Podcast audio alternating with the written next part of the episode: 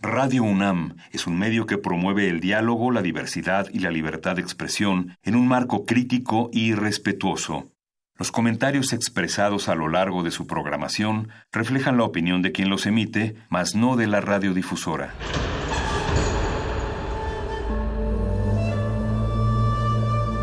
Un templo para la apreciación del ser mediante el sonido. mediante el sonido. Para nosotros. El sol sale durante la noche. Nuestros gritos llevan la mesura del silencio. Y el descontento está lleno de baile y risas. A todo, incluso a nosotros, nos resistimos. La universidad Ustedes y nosotros somos la Resistencia modulada.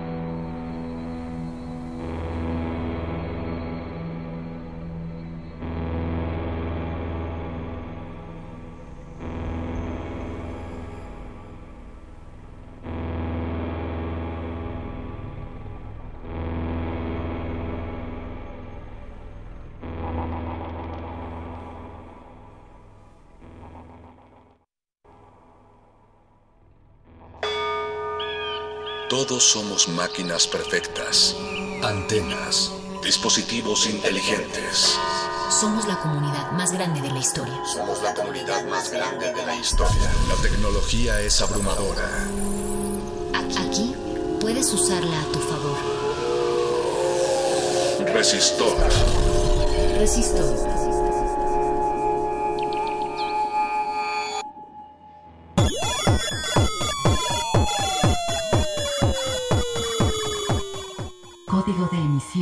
LG3, 221. Inicia secuencia sobre la radiación cósmica de fondo. La radiación cósmica de fondo es la energía remanente después del Big Bang, aquella enorme explosión que dio origen al universo. La radiación cósmica de fondo es como un ruido permanente en el universo que se expresa como una variación en la temperatura de aquellos lugares en los que se encuentra. Aproximadamente se puede percibir a 2.7 grados Kelvin. En sí misma la radiación es el eco de lo que pasó hace millones de años aportando pruebas para fortalecer el planteamiento del Big Bang y es por ello que su estudio es tan relevante. ¿Cómo es que se detecta?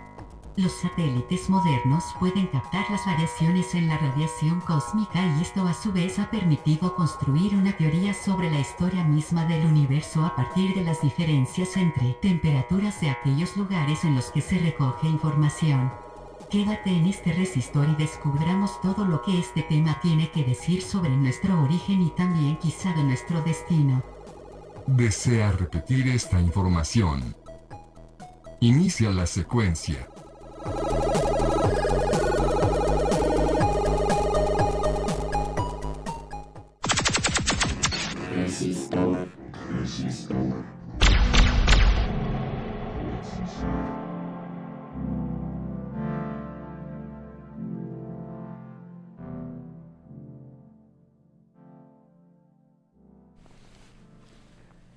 Resistencia modulada, sean ustedes bienvenidos a la emisión 221 de Resistor, su sección de ciencia y tecnología transmitida aquí en este espacio virtual de resistencia modulada dentro de Radio UNAM.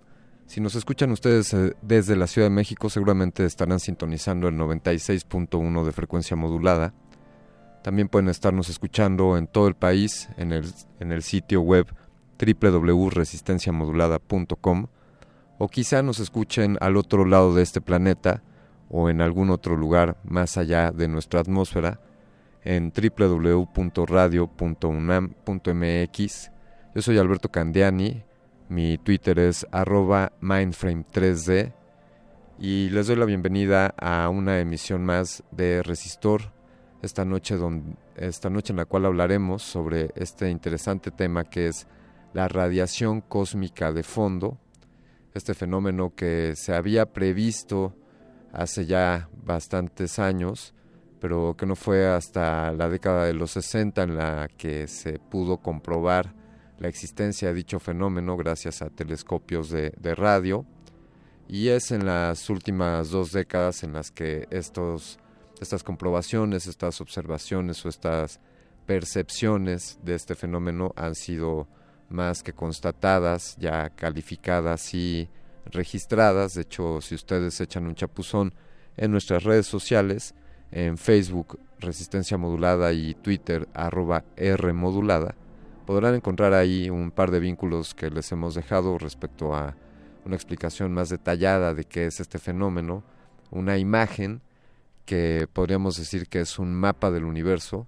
Imagina que tomas una fotografía eh, no óptica, sino que detecte señales de, radio, de microondas, de hecho, y que sea una foto en 360, una foto esférica, y lo que verás ahí compartido en nuestras redes sociales es el reflejo de, de, estas, de estos registros de señales de radio, de esta radiación, que se hace actualmente con sistemas de satélites que orbitan en nuestro planeta y que tienen la capacidad de captar estas ondas radiales con mayor sensibilidad. Básicamente, la teoría del Big Bang dice que el universo comenzó con una explosión, con una singularidad, un momento en el que toda la masa, toda la energía y todo lo existente en el universo estaba contenido, comprimido y, y junto en un punto, dicen algunos, más pequeños que, que un grano de arroz. Y pues ya pensemos que toda la masa del universo esté comprimida en algo más pequeño que, que la punta de un alfiler y que la presión llegó a ser tanta que, eso dio pie al Big Bang. A esto algunos físicos, bueno, pues le llaman, singularidad. Y en el momento en el que sucede esta explosión, eh, bueno, pues el, el de la energía que se desencadena de esta explosión, pues es, es tal que arroja la masa contenida en este pequeño punto hacia todos los lados, hacia todos los puntos del espacio y en ese momento se comienzan a generar pues los elementos que conocemos, la materia, los, las moléculas se cargan de, energía, de electrones y de protones y también se dice que los fotones, que son estas partículas, partículas y a la vez ondas de, de luz, se separan de la materia y esto, esto da pie a un fenómeno que se llama desacoplamiento, que es la separación entre la materia y la luz. Los fotones que em, se emitieron en este desacoplamiento son lo que hoy en día nos llega en forma de microondas y a esto es a lo que le llamamos radiación de fondo. Pero yo no soy físico ni mucho menos y tengo un conocimiento eh, eh, mínimo al respecto y por eso en Resistor buscamos, buscamos gente que, que sepa estos temas y que nos lo pueda explicar con toda amplitud. Y para, para, hablar, para hablar de ello, pues tendremos a un invitado vía telefónica que nos ilustrará con esto. Pero antes de pasar esa llamada, yo les invito a escuchar esto del año 1996 de la banda Stone Temple Pilots. Esto es Big Bang Baby. Escuchas Resistor.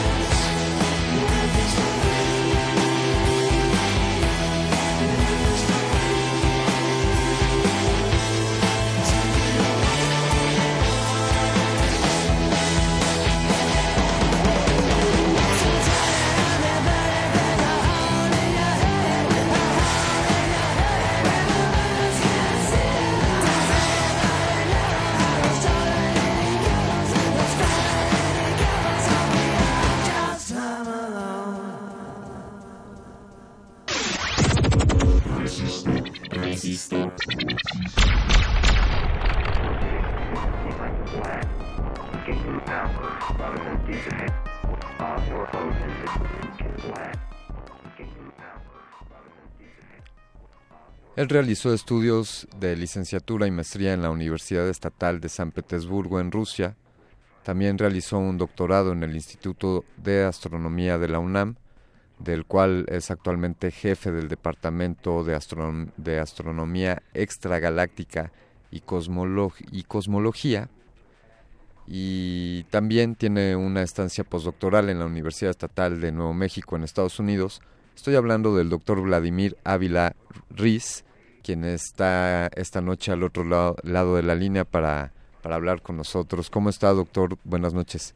Muy buenas noches, muy bien Antonio, saludos a todo el auditorio de este programa. Muchas gracias, muchas gracias doctor Ávila.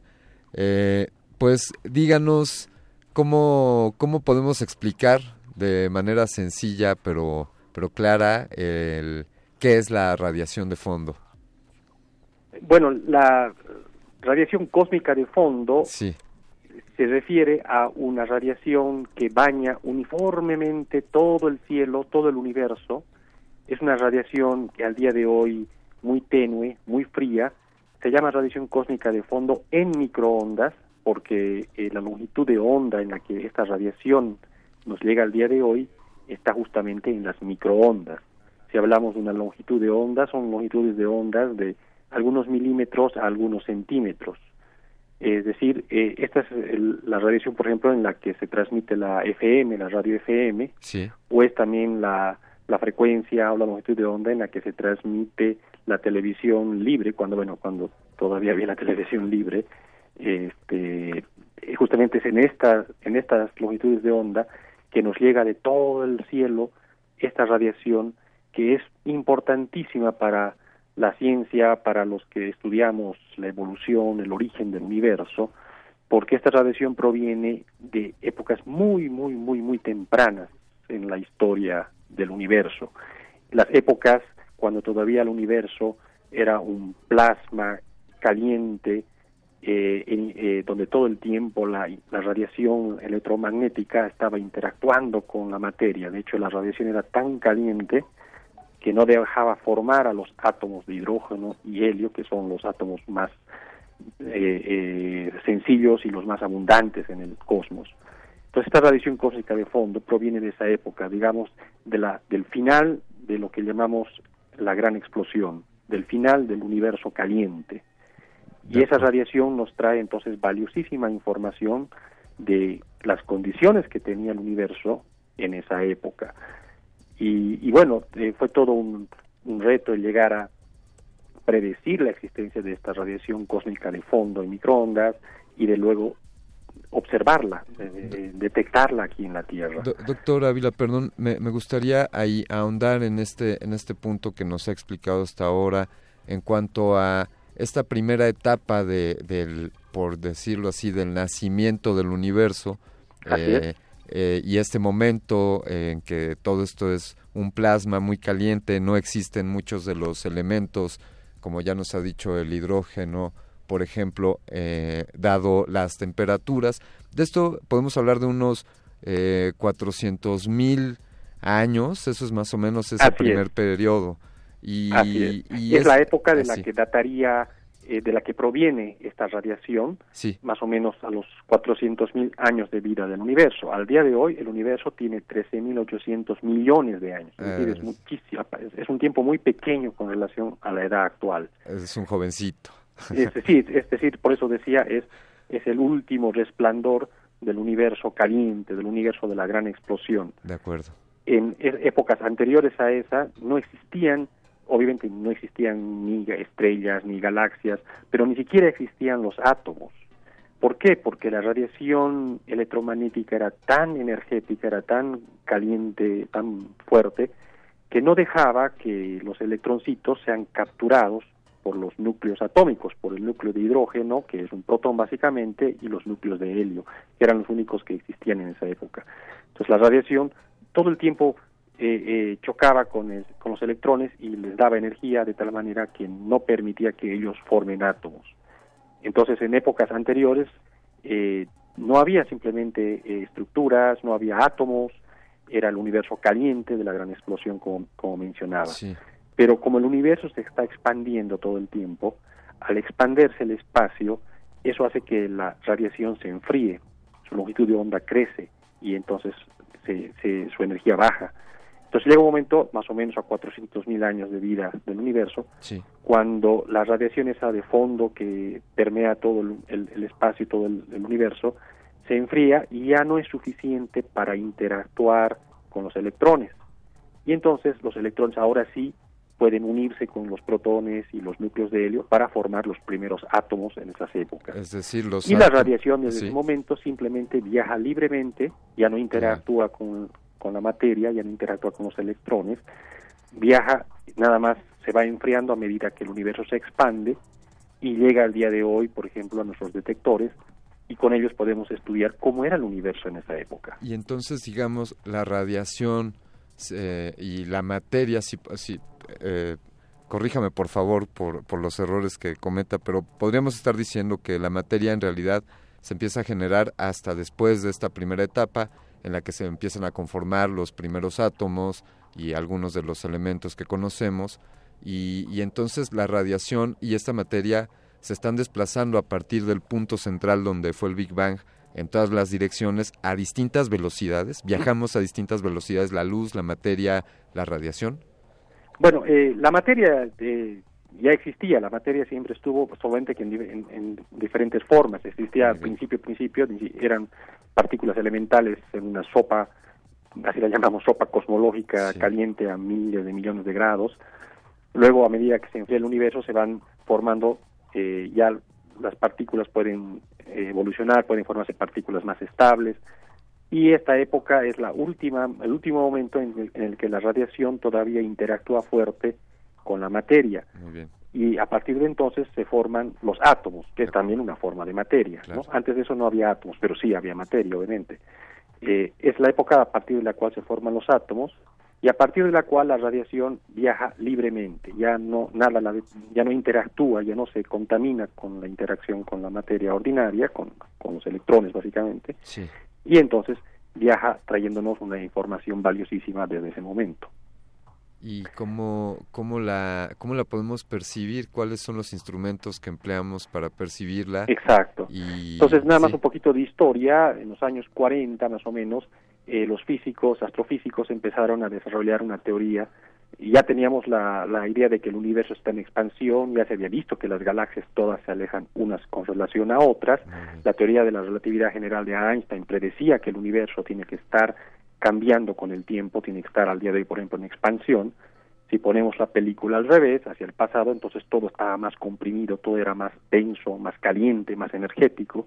Y en los años 40, varios físicos, entre ellos George Gamow, empezaron a hacer cálculos, cómo se vería la materia, por ejemplo, en esas épocas tempranas, tempranas del universo, cuando todo era mucho más denso, más caliente, y ese, él, él fue el primero en predecir que tendría que haber esa radiación de fondo, cósmica de fondo, que proviene de esa época muy temprana, cuando se separa la materia de la radiación, cuando se desacoplan, y desde entonces esa radiación tendría que estar viajando libremente, nada más que se va enfriando con la expansión, y al día de hoy el cálculo con papel y lápiz tendría que tener una temperatura de 5 grados Kelvin. Grados Kelvin significa como menos 268 grados centígrados, ¿no? Eh, es la temperatura que eh, se le asocia a esta radiación de fondo. Perdón, que, que se estimó cuando se estaba eh, aún en el ámbito de, digamos, aún como teoría, ¿no? como teoría, era, era una predicción totalmente teórica, de hecho no le hace mucho caso a la gente, sí. cómo es posible de que podamos saber qué pasó con el universo a épocas tan tempranas, y era una predicción, la predicción de este modelo que se iba gestando, el modelo del universo eh, en expansión, del universo que va cambiando sus propiedades con el tiempo. Y, y bueno, era una predicción que hacía esta teoría. Eh, teoría que luego uno de los astrofísicos que no estaba de acuerdo con ella, Fred Hoyle, muy famoso, se hizo la burla en una entrevista de radio en la BBC y le puso el nombre a esa teoría, el nombre de la gran explosión, del Big Bang cosa que es, lo dijo en términos peyorativos, eh, la ciencia se la burla de la teoría que todo sale de un átomo primigenio que explota, y, en realidad no es así, la teoría de la gran explosión, nunca hubo una explosión. Eh, lo que hay es un proceso constante de expansión del espacio y que implica eso un cambio de las propiedades de, las, de la materia y la energía que hay en ese espacio. Doctor Ávila, perdóneme aquí, en este punto eh, nos está diciendo que el, el denominativo teoría del Big Bang fue un mote puesto desde, Exactamente. Eh, eh, digamos, en un tono de burla, y cuando en realidad lo que se quiere explicar es esta expansión constante, esta transformación, Exactamente. sin que necesariamente haya sucedido una, una explosión, ¿no? Exactamente. Fue una... fue, una... especie de mote, una especie de, de, de, este, cuando uno le pone un apodo de niño y luego cuando es grande uno entiende de dónde salió ese apodo, ¿no?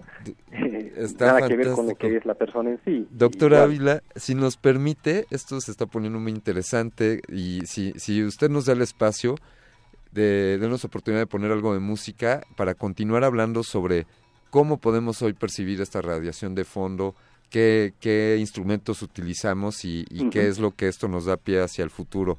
Por favor, doctor. Muchas gracias. Eh, le pido aquí a la producción, ya están listos para poner la siguiente pieza musical que tenemos para ustedes esta noche con el nuevo horario de Resistor. Esta noche, ¿por qué no? Vamos a poner a los Beatles y esto es Across the Universe. Es...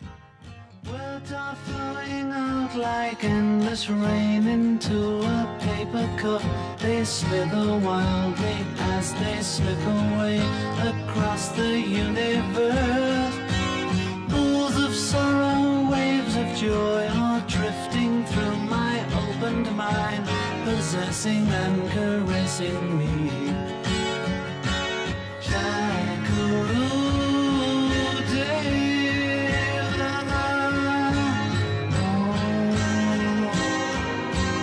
Oh, gonna change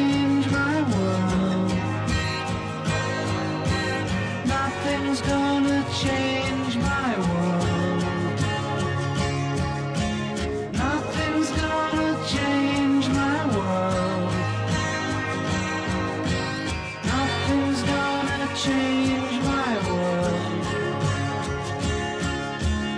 Images of broken light which dance before me like a million eyes. they call me on on across the universe. Floats me under like a restless wind inside a letterbox. They tumble blindly as they make their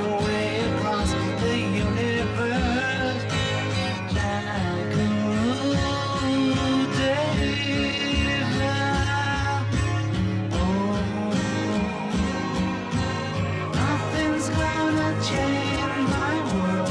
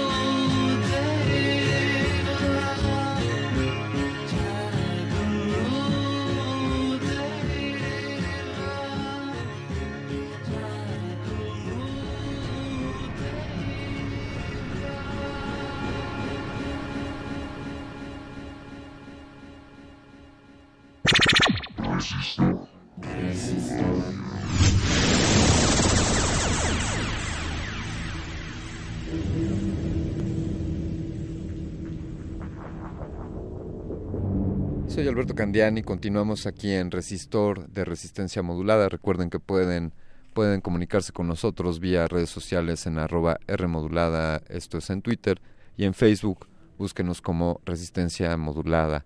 Continuamos en esta interesante charla sobre la radiación cósmica de fondo y para ello tenemos en la línea, nos está acompañando el jefe del Departamento de Astronomía Extragaláctica y Cosmología del Instituto de Astronomía de la Universidad Nacional Autónoma de México, el doctor Vladimir Ávila. ¿Cómo, cómo, cómo leemos hoy, doctor Ávila, la radiación cósmica de fondo? Si, si en los años 60 entiendo que fueron los primeros registros, corríjame por favor, fue con, fue con un observatorio de radio. ¿Cómo lo hacemos hoy? ¿Tenemos mejores instrumentos? Eh, ¿Lo hacemos con satélites? ¿Cómo funciona actualmente?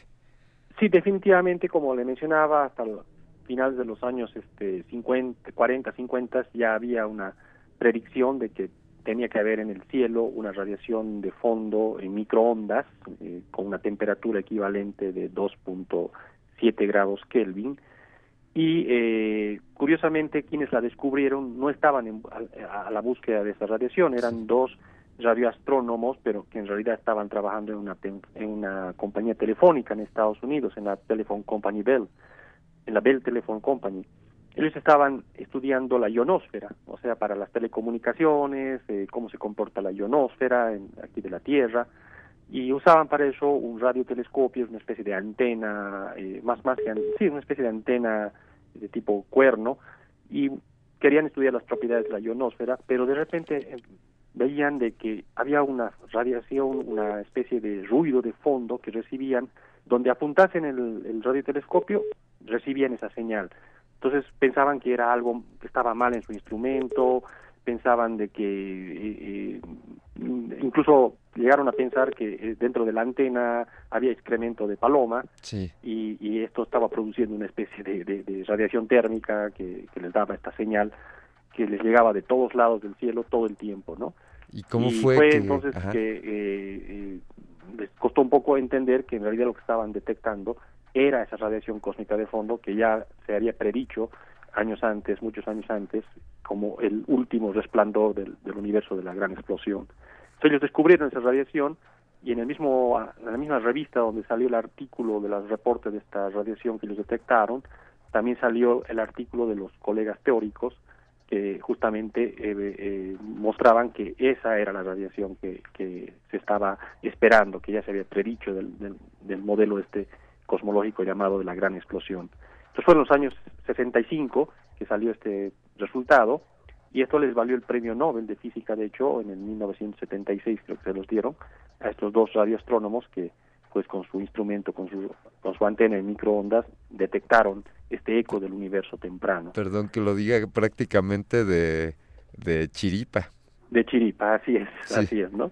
y bueno la suerte fue que que más bien se pusieron en contacto con, con otros este, astrofísicos que conocían más o menos eh, eh, eh, las predicciones de este de este modelo cosmológico y, y bueno al final ya eh, les cayó el 20 como quien dice de que eso era lo que estaban ellos detectando y claro luego de eso se empezaron a construir muchísimos otros radiotelescopios para estudiar esta radiación en fondo a fondo y se encontró por ejemplo que eh, la distribución espectral que tiene esta radiación es la de un cuerpo absolutamente negro, pero con una perfección increíble, ¿no? O sea, tiene lo que llamamos, sigue la ley de Planck, la radiación esta. Eso significa que, que esas radiaciones, cuando, del momento en el que se originó, estaba en un equilibrio térmico completo, es decir, eh, eh, tenía las mismas propiedades en cualquier punto del espacio, tenía la misma temperatura, las mismas propiedades, ¿no? O sea que nos estaba trayendo información de ese estado original del universo que era como una especie de horno, ¿no? Donde tiene todo un equilibrio térmico perfecto, eh, en cierta forma.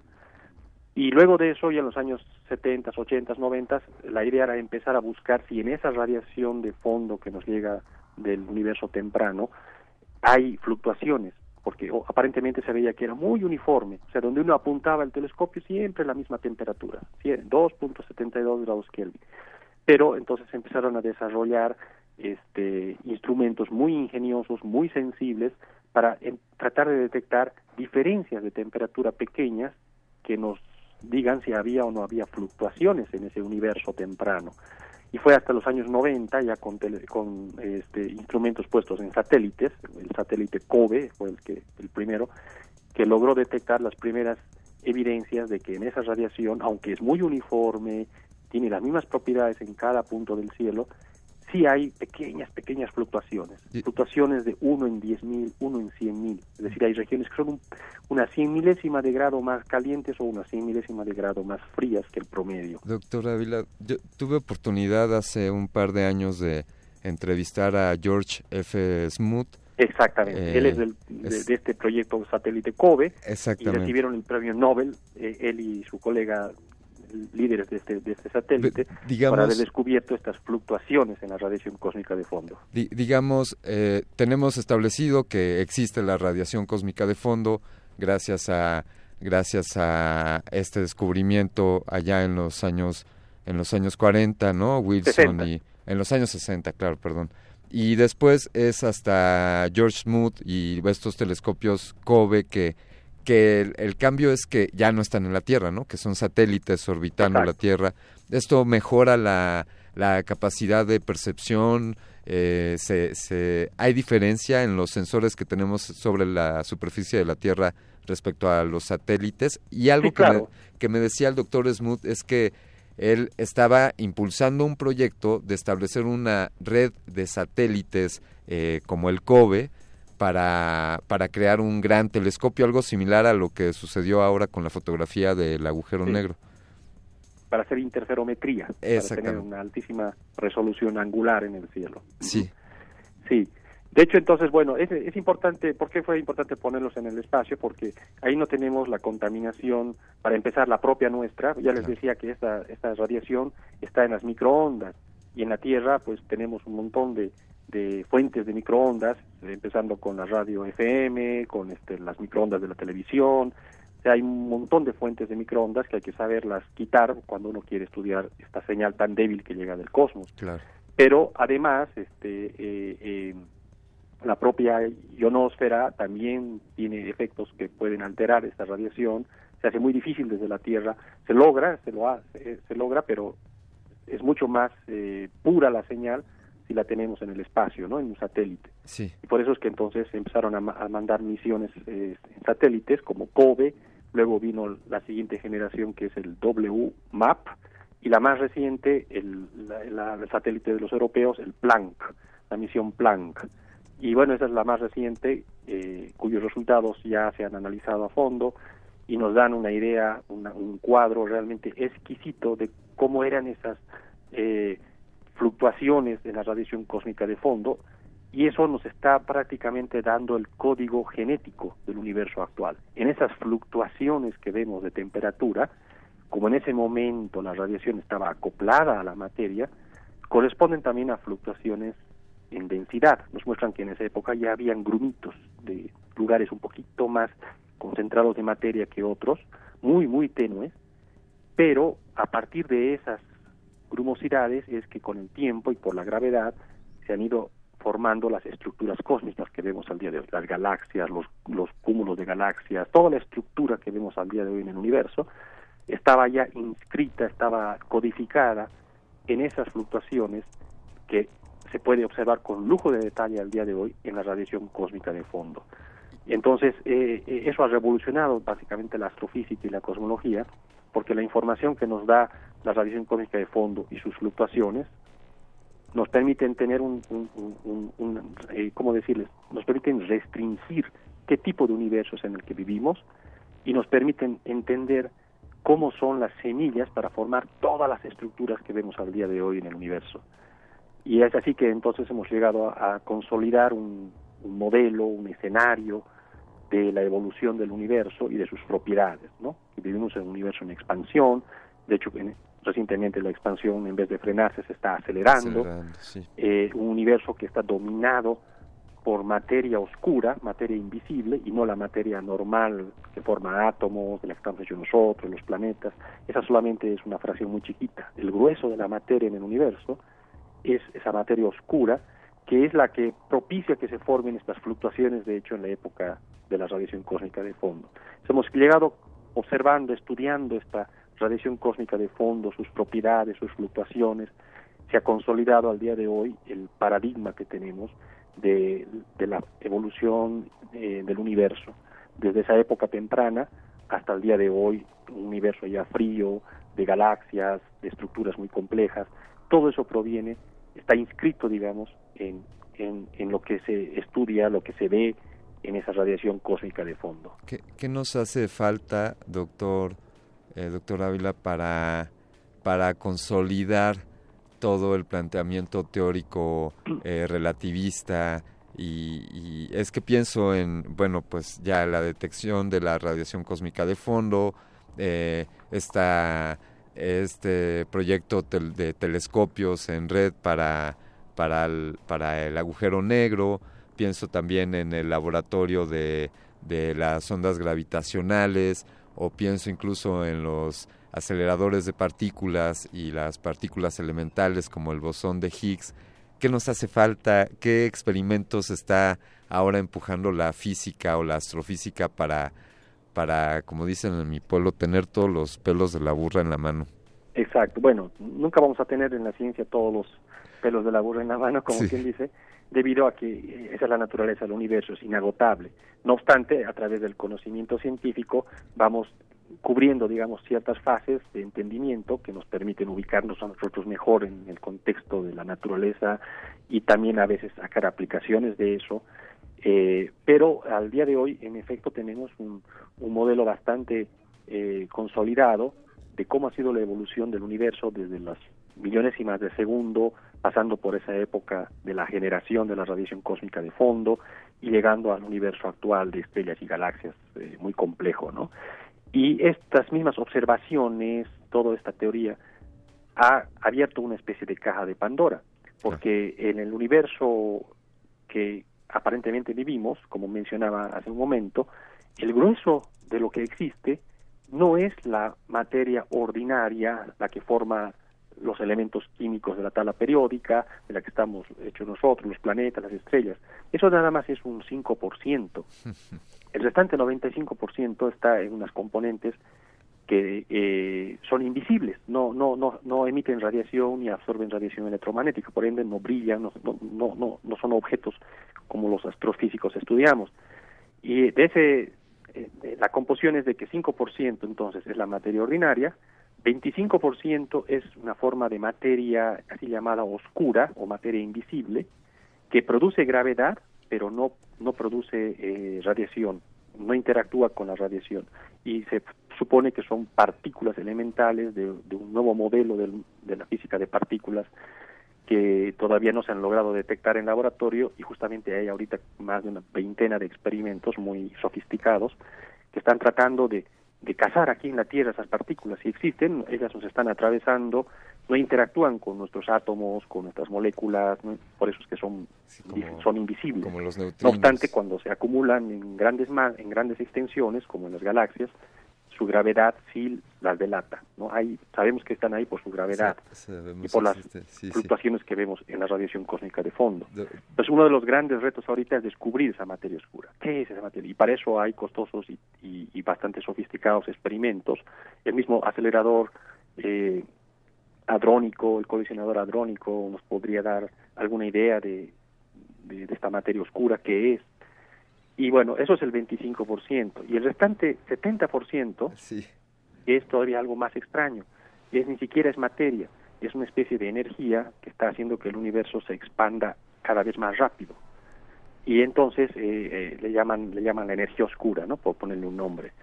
Y de eso tenemos todavía menor idea de qué se trata. Entonces, eh, a pesar de que tenemos al día de hoy un modelo tan bonito del universo de la gran explosión, el universo que evoluciona y forma estructuras, todavía estamos con esas grandes incógnitas. ¿Qué es ese 95% invisible? Y bueno, son los retos que tenemos para los siguientes años o posiblemente décadas. Descubrir qué es la materia oscura, descubrir qué es la energía oscura. Y otra vez aquí, la radiación cósmica de fondo, experimentos como los que propone George Smoot, eh, nos va a dar mucha luz para entender la naturaleza de estas misteriosas componentes del universo. Eh, decía Descartes, decía, daría todo lo que sé por la mitad de lo que ignoro. Eh, con, con todo esto que nos ilustra en cuanto al modelo que tenemos ya tan consolidado y que esto que es el eterno, eh, o al menos desde aquí lo vemos así, el, la eterna promesa de la ciencia, que siempre habrá más preguntas que, respuestas, que cada respuesta a la que lleguemos nos dará pie a, una multiplicidad de preguntas. Doctor Ávila, eh, algo que nos quiera comentar respecto a su trabajo actualmente en el instituto, eh, ¿Hay algún espacio donde nuestros radioescuchas puedan conocer sobre los proyectos en los que usted se desempeña? Bueno, eh, aquí en el instituto, eh, mi grupo, trabajamos arduamente justamente en consolidar el modelo cosmológico, estudiamos como astrofísicos la formación, la evolución de las galaxias y de las estrellas dentro de ellas. Y bueno, estas galaxias, como la nuestra, la Vía Láctea, que es un conglomerado de 300 mil millones de soles, de estrellas, ¿de dónde provino? ¿Cómo se formó? Y tratamos de entonces, eh, a través de la astrofísica, tener una idea de cómo era el universo temprano, qué procesos evolutivos eh, hubo y qué tipo de materia oscura tiene que ser la correcta para llegar a formar las galaxias como las que vemos al día de hoy. Todo esto lo hacemos comparando observaciones con predicciones que hacemos en, supercomputadora, en, con modelos. Y, bueno, estamos en esa búsqueda de, tratar de develar el misterio de la materia oscura, así como el de la energía oscura a través de la astrofísica, no a través de experimentación de partículas, física de partículas y cosas por el estilo, sino a través de la astrofísica, porque estamos aquí en un instituto de astronomía.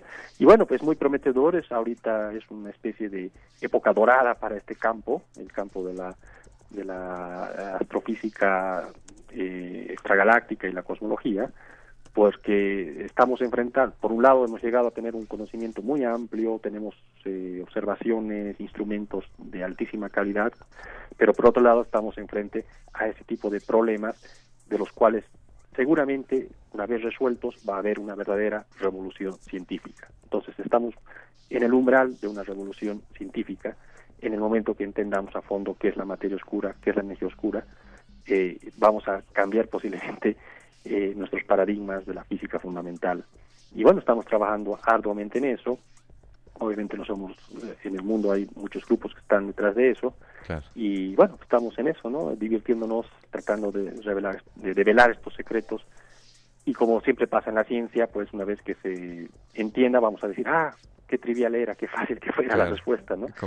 y además empezará posiblemente a encontrar incluso eh, aplicaciones, ¿no? A los descubrimientos que se hagan que como sabemos siempre eh, la idea es que sean para mejorar la calidad de vida de la sociedad y, y aparte de obviamente eh, aumentar nuestro conocimiento. Un conocimiento que como bien menciona es inagotable en la ciencia pero eso no significa que no deba de haber entonces ciencia no la ciencia es para ir avanzando ir conociendo cada vez más y más y, y no hay una verdad absoluta pero sí hay verdades parciales que son importantísimas conocerlas para que nosotros entendamos cómo es la naturaleza, de dónde venimos, a dónde vamos y además de poder eh, tener beneficios de, de, todo aquello que descubramos.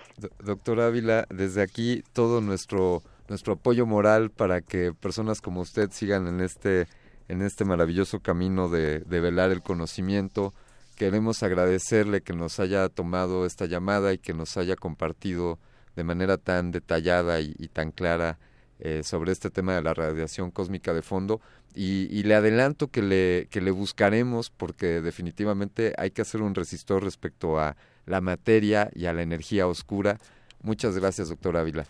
No, al contrario, y felicidades por tener este tipo de programas, por tratar de conectar la complejidad de lo que hacemos en la ciencia con la sociedad, que creo que es algo fundamental, es algo muy importante porque ya vivimos en la era de la sociedad del conocimiento. Es lo más fundamental ahorita el conocimiento, mucho más incluso que la industria o que cualquier otra cosa. Entonces, esa labor que hacen ustedes de conectar ciencia con sociedad creo que es fundamental.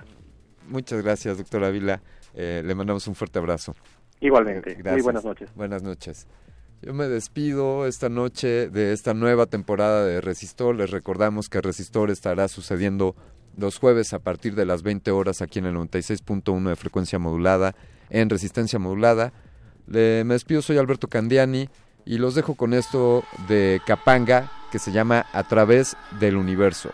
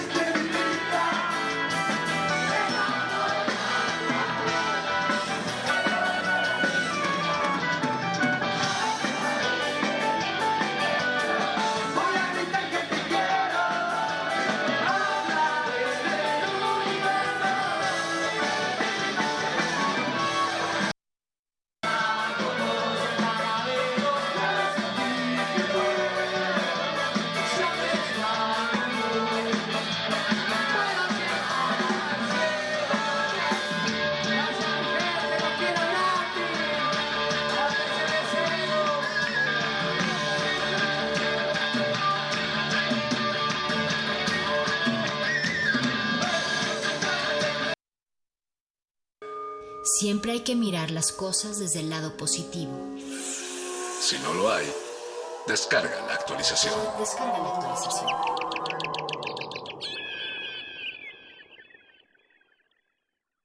Resistencia modulada. Escuchas 96.1 de FM. XEUN. Radio UNAM. Comenta en vivo nuestra programación. Facebook Radio UNAM. Twitter arroba Radio UNAM. Radio UNAM. Experiencia sonora.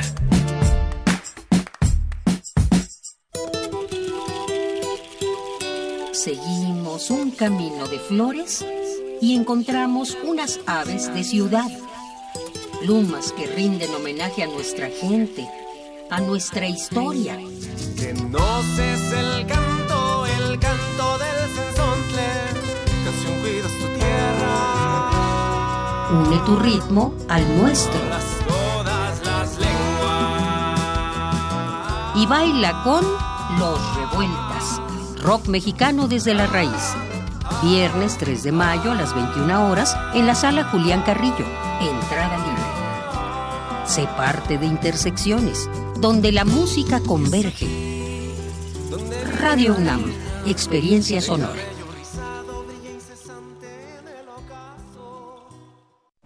Disfruta esta temporada de calor, pero cuídate.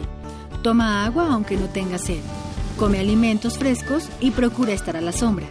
Protégete con ropa holgada de manga larga, bloqueador solar y sombrero o gorra. Si te sientes mareado o confundido, con dolor de cabeza o la piel muy reseca o caliente, ve al médico. Puede ser un golpe de calor. El calor es vida, siempre con precaución. Sistema Nacional de Protección Civil. Calme Cali y el Programa Universitario de Estudios de la Diversidad Cultural e Interculturalidad de la UNAM te invitan a la presentación del libro Las Lenguas de América 3 en la Fiesta del Libro y la Rosa 2019. Con la participación de la poeta Natalia Toledo, el doctor José Manuel del Val y Juan Mario Pérez del Puig. Próximo 5 de mayo a las 3 de la tarde en el Centro Cultural Universitario. No faltes. Resistencia modulada.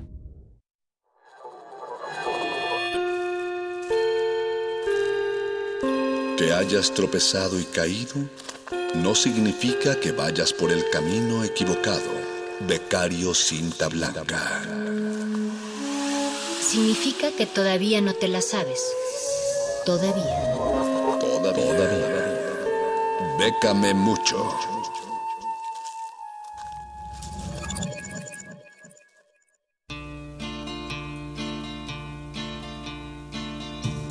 Continuamos acá en Resistencia Modulada. Soy Alberto Candiani y de nuevo les doy la bienvenida. Ahora para dar entrada a esta, a esta gran, a esta pequeña gran sección que para todos, todos los radioescuchas puede ser de interés para estudiantes, para quienes quieran seguirse desarrollando y sobre todo para quienes tengan un proyecto interesante y que crean que por este pueden recibir algún tipo de apoyo. Y para ello tenemos en la línea al especialista, al sensei de las becas, nuestro querido Sifu, eh, Charro, querido Charro, ¿cómo te va? ¿Cómo te encuentras? ¿Dónde estás? Hola, mi buen Candiani, hola a toda la resistencia que nos escucha fielmente como cada semana. Así es, gracias por lo del CIFU. Así es como cada semana traemos opciones para todos los mexicanos que puedan aplicar en esta ocasión. Hay dos convocatorias del FONCA que ya salieron y que bueno, entre Guasa y Guasa en el bajo mundo de la gestión les decimos de cariño el de los chavos y el de los chavos rojos, porque bueno, una es la de jóvenes creadores que cierra dependiendo de la categoría en la que vayan a entrar el 29 de mayo o el 31 de mayo. Y la otra es el Sistema Nacional de Creadores, que también tiene tres cierres diferentes, pero ahorita los checaremos. A grandes rasgos, ambas convocatorias tienen que ver con medios visuales, danza, música, teatro, artes, tradiciones populares, artes visuales, letras, entre otras. La diferencia principal obviamente es que jóvenes creadores va de los 18 a 34 años de edad y el Sistema Nacional de Creadores inicia la edad mínima para participar desde los 35 años en adelante. Perfecto. Entonces, en el caso de jóvenes creadores, el cierre para arquitectura, artes visuales, letras, letras en lenguas indígenas, será el próximo 29 de mayo a las 3 de la tarde. Para aquellos que también van a aplicar a jóvenes creadores, está en las categorías de danza, medios audiovisuales, música, teatro, artes y tradiciones populares, el cierre es 31 de mayo a las 3 de la tarde. Toda la inscripción es en línea a través del sistema de Fonca en línea, así que no tienen que imprimir nada todo lo pueden hacer Chirey eh, a través de la supercarretera de la información. La diferencia es que jóvenes creadores da un monto mensual por un año, que en esta ocasión se les pasó a agregar eso en las bases de, la convocatoria, pero suele ser alrededor una cantidad de alrededor de 8 mil pesos. Faltará corroborar que este año se mantenga. Pero en el caso del Sistema Nacional de Creadores no se les pasó a incluir el dato en las bases y los que sean beneficiarios del Sistema Nacional de Creadores tendrán eh, 32.173 pesos mensuales por un periodo de hasta tres años. Venga, esta, esta, estas son las famosas del FONCA, querido Charro. Eh, Así es, además la única diferencia, además de la edad, en el caso del Sistema Nacional de Creadores, es que tienen ya que haber recibido premios eh, tanto nacionales como internacionales dentro de la categoría en la que están participando. Pero bueno, estas y otras opciones ya están publicadas en las redes sociales de Lecharre, Facebook, Instagram y Twitter, también como en las de Resistencia Modulada. Y les recordamos que cualquier duda que tuvieran o inquietud pueden escribirme directamente a mis redes y con mucho gusto los asesoramos porque la beca es de quien la trabaja. Eso es todo, querido Charro. Muchísimas gracias por hacernos saber de esto, compartirlo y por postearlo en tus redes sociales. Un abrazo a donde quiera que estés, querido amigo. Gracias, abrazo y nos escuchamos la próxima semana. Muy bien, esto fue Came Mucho. Los invitamos a continuar en la programación de Resistencia Modulada. A continuación, quedan ustedes en Cultivo de Ejercios. Debajo del asfalto habitan otras historias. Personajes flotan entre la basura y el caos de la ciudad, portando sueños que no siempre pueden ser contados. Resistencia modulada presenta Aguas Negras. Caminando por las calles, en el metro. Los jueves a las 22 horas por Radio UNAM. Realidades que habitan la noche. Ficciones que son de verdad. Aguas Negras. Expedientes oníricos desde los ríos urbanos. Nada más parece momento extraordinario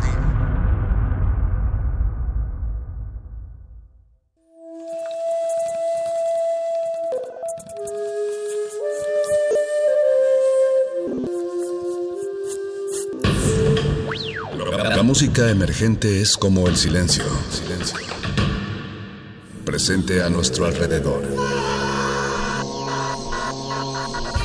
pero audible solo para quienes tienen disposición de escuchar.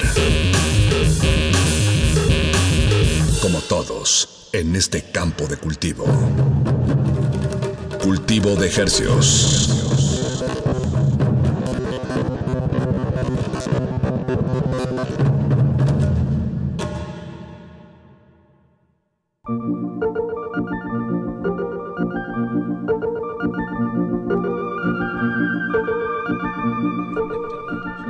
Organismos audiosensibles y radioceptibles inmersos en las ondas hercianas. Bienvenidos a otra emisión de Cultivo de Hercios. El invernadero musical de resistencia modulada que se atomiza y transmite todos los lunes y jueves a las 9 de la noche en compañía de ustedes y de música recién hecha que hacemos llegar hasta sus oídos.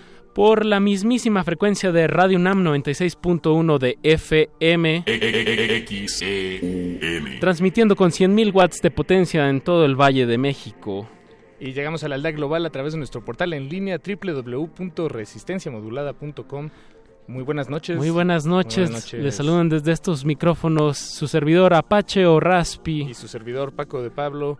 Nos acompaña Eduardo Luis Hernández Hernández aquí en la producción de este programa. Don Agustín Mulia aquí en la operación técnica. Alba Martínez en continuidad. Y estamos listos, acobijados, eh, preparados para dar inicio a esta emisión gerciana. Una, una, mantita radiofónica me estoy imaginando, un pequeño impermeable eh, sonoro para que no se mojen esta noche.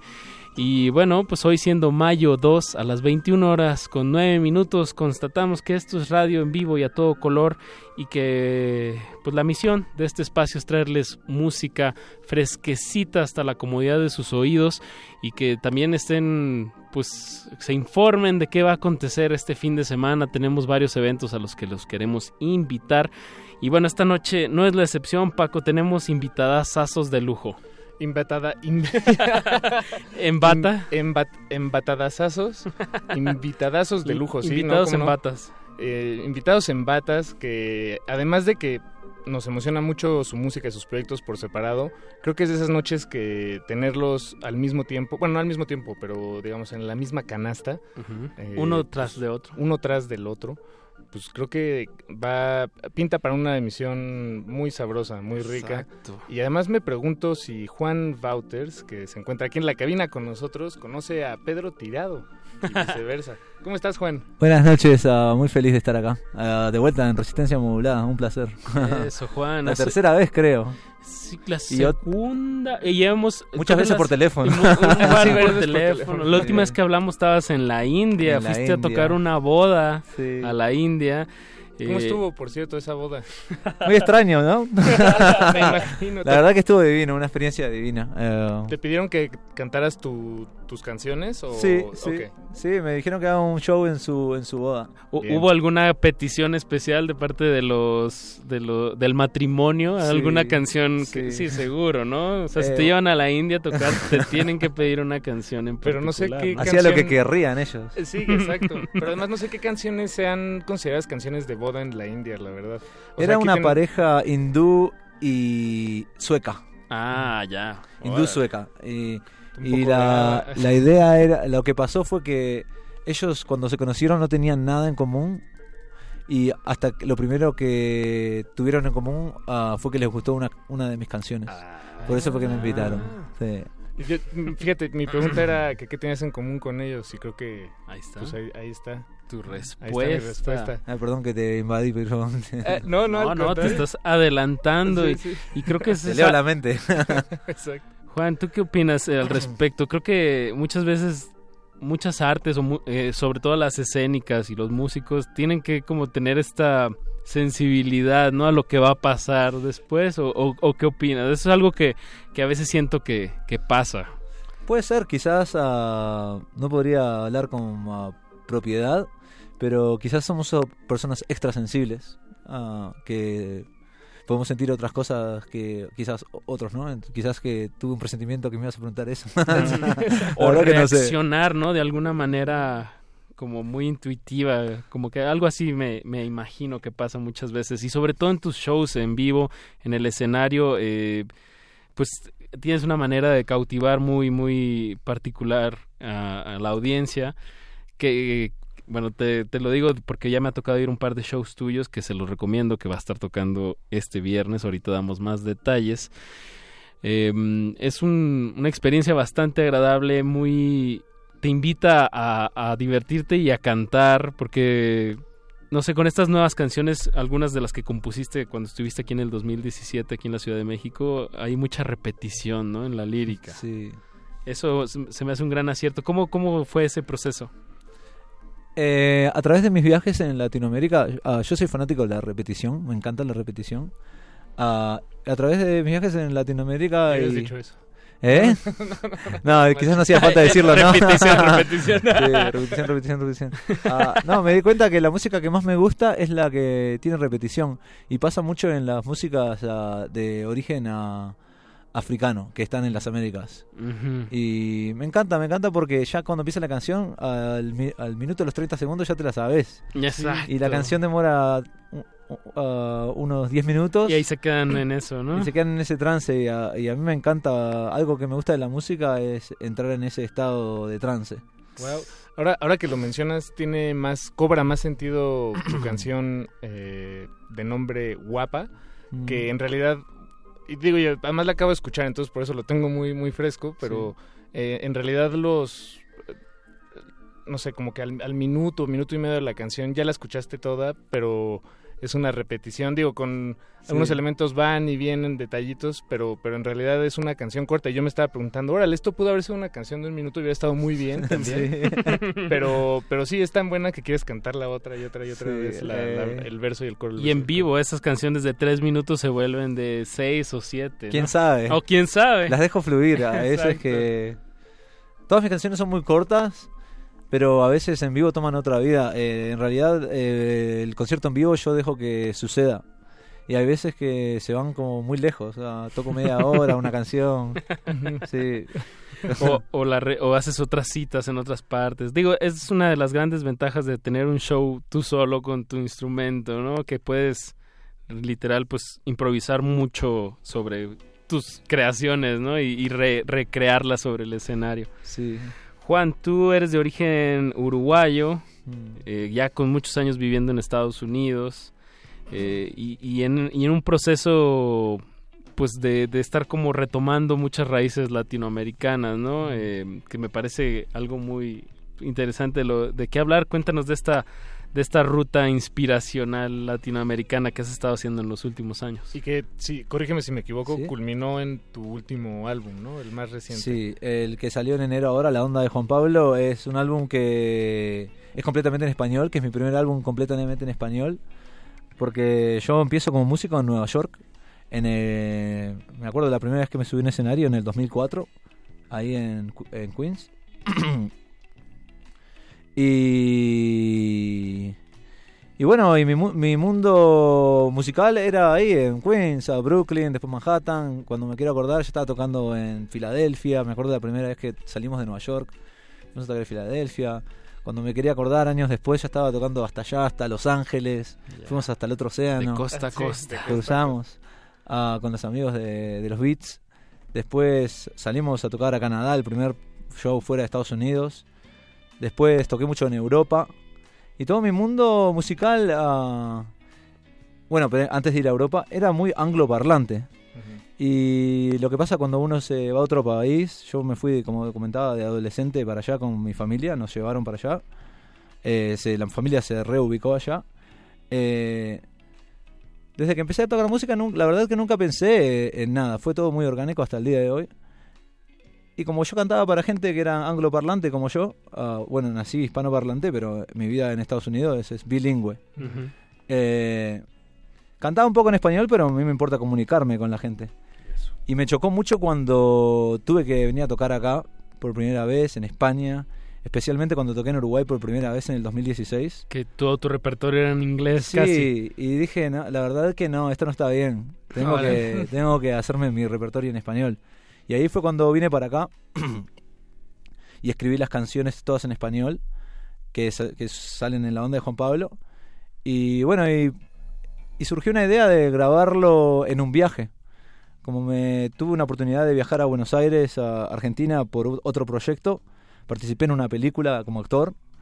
Y de Catalina Bertolucci, Bertolucci, sí. De, sí, de, ella es la, la protagonista, Cata. ¿Y ¿Cómo la conoces? Ah, es una historia.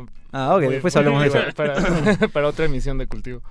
Y participé en la película y, y dije, bueno, ya me llevo unos equipos de grabación y me vuelvo de a poquito de vuelta hasta Nueva York. Sí, y, visité países que yo ya había visitado eh, en giras y había tenido una conexión con la gente y su música. Y la idea era llevar mis canciones a estos lugares y, y, tocar con músicos tradicionales de esos lugares y que nos encontráramos en el medio. No fui a buscar estilos allá, no fui a...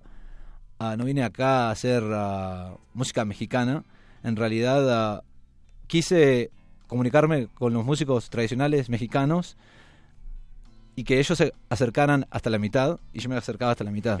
exacto. Y hicimos una combinación ahí, fue una colaboración divina. Y sucedió en Perú, en Chile, en Puerto Rico, muchos países. Divina, una, una etapa de mi vida que la tengo ahí en un pedestal. Bien, bien. Pues digo, la, la verdad sí suena a eso. Le, le venía diciendo a Apache que, que este último disco que, que publicaste, eh, la, la, Onda de Pablo. Juan Pablo, yo me llamo Juan Pablo, Bauters. Ah, ok, ok. Este, Está en todas las plataformas digitales, chequenlo. Al volver a, a, cantar en español, como yo había perdido mi sobrenombre en Estados Unidos, no se utiliza. Yo me llamo Juan Bauters allá. Juan Waters, así. Entonces, uh, en Uruguay me llamo Juan Pablo. Y como quise retomar esa Eso, identidad. No, la onda de Juan Pablo. Sí.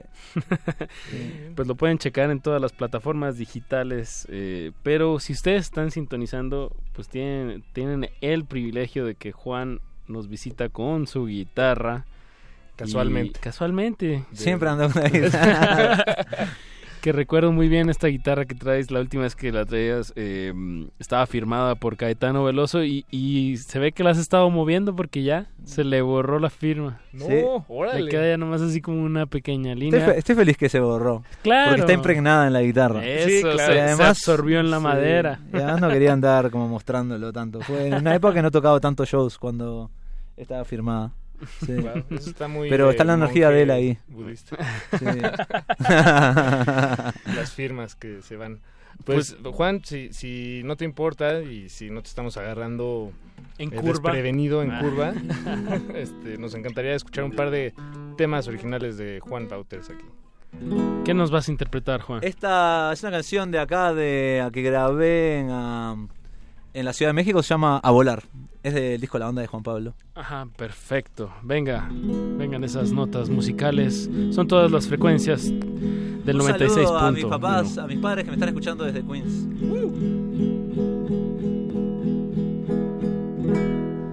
Te la pasas aburrido al volver de trabajar. Maldiciendo al trabajo al que fuiste a trabajar.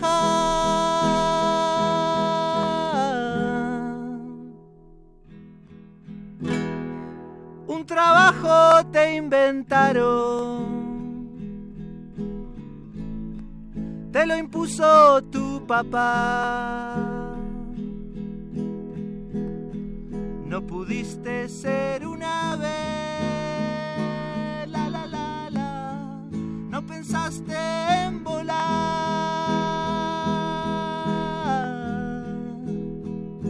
Aquí estoy cantándote a volar.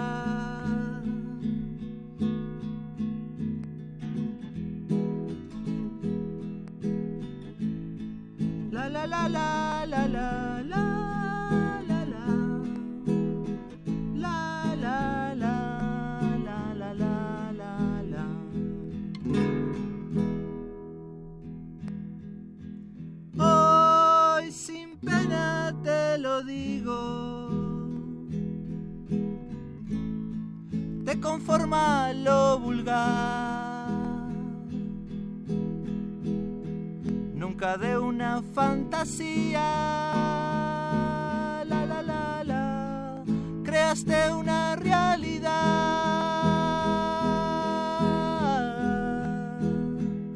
Aquí estoy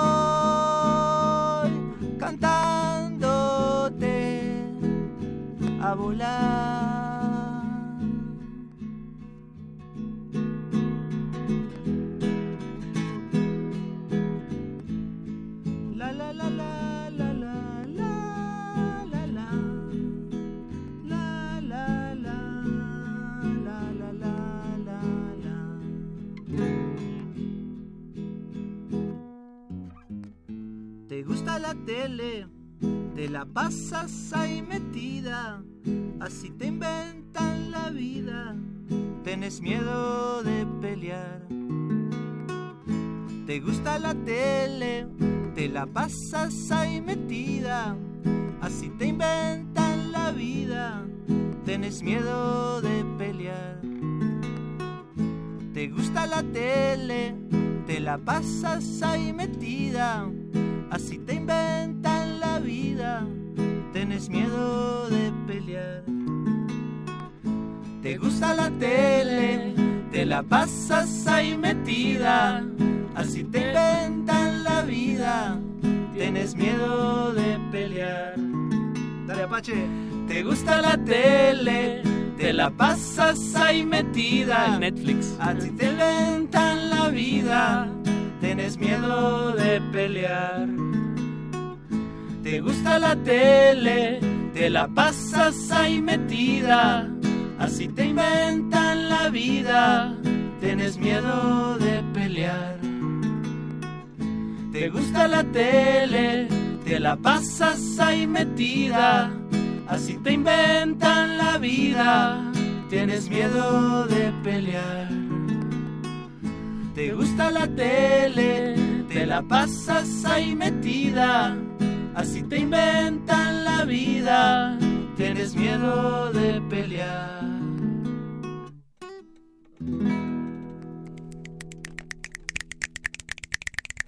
Pues ya que te agarramos así en, el calor de la guitarra y la bohemia, otro tema, por favor, Juan Bauters, aquí en la cabina. Ya vi los saludos de tu papá aquí en el Facebook. Alberto Bauters. Ese no es mi papá. Ah, ¿no? No, es mi papá, claro. claro. Saludos, dice desde Nueva York. Le encanta, le encanta. Rubia, me quedó tu gusto en mi boca hoy, sin saber por qué otro paso doy. ¿A dónde iré yo hoy? No sé. Siento que contigo pronto estaré. Rubia, desde lejos yo pienso en tu nariz. Qué pena que estás en otro país. No mentiré cuando diré que mañana verte nadando iré. Rubia, tran, tran, tran, tran, tran, tran. Tran, tran, tran, tran, tran, tran, tran, tran, tran, tran. Tran, tran, tran, tran, tran, tran, tran. Tran, tran, tran, tran, tran, tran, tran, tran, tran.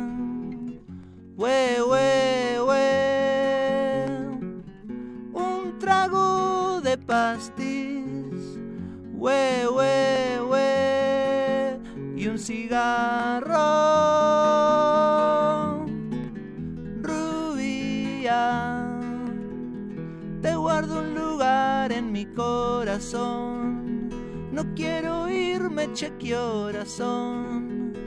me iré pensando que muy pronto contigo yo estaré. We, we, we. Otro trago de pastis. We, we, we. Otro cigarro. Rubia. Tran, tran, tran, tran, tran, tran. Tran, tran, tran, tran, tran, tran, tran, tran, tran, tran. Tran, tran, tran, tran, tran, tran. Tran, tran. Aplausos radiofónicos a Juan Bauters de Uruguay, radicado en Queens y que nos visita como por ¿qué es tu cuarta visita aquí a la Ciudad de México, Juan. ¿Quién sabe? Ya perdiste la cuenta, qué bueno. Sí, la verdad que no sé. Debe ser sí, algo como la décima, quizás. Ah, bien, no, ya conoces bien estas calles. Qué, qué bien que, que, que te sigue llamando este, este bellísimo Valle de México y que sigue inspirando estos temas. Eh, te vas, tienes toda una gira en México eh, y que comienza este viernes en el Multiforo Alicia, ahí en la colonia Roma. Eh, esto es con Axel Catalán, gran, gran compositor de, de Morelia, buen amigo que, que, bueno que están haciendo esta dupla. Creo que van a jalar dos públicos bastante interesantes. Que qué bueno que se, que se junten y sobre todo en el en el mítico multiforo Alicia. Importantísimo lugar. Sí, la verdad que me han dicho, estoy feliz. es un evento para todas las edades eh, y comienza a las 7 de la... las puertas son a las 7, la música estará empezando a eso, las 8 por ahí. Bien, pues dense, dense la vuelta a la Alicia este viernes a las 7 de la noche, lleguen temprano y vean a los dos actos, Axel Catalán y Juan Bauters. También vas a estar tocando el sábado en Querétaro, para toda la gente que ande por allá, en el Cine Tonalá, y luego el próximo fin de semana en Morelia. Eh, luego en Celaya, el Día de las Madres. Ah. para... Qué lindo. si nos están escuchando por Celaya o, o tienen familiares por allá, avísenles. sí. Y luego vas a Monterrey, León, Guadalajara, Tijuana y luego agarras un vuelo hasta Colombia. Sí, primera vez en Colombia. Bien, bien. Bogotá y Medellín el 24 y el 25 de este mes. Mm.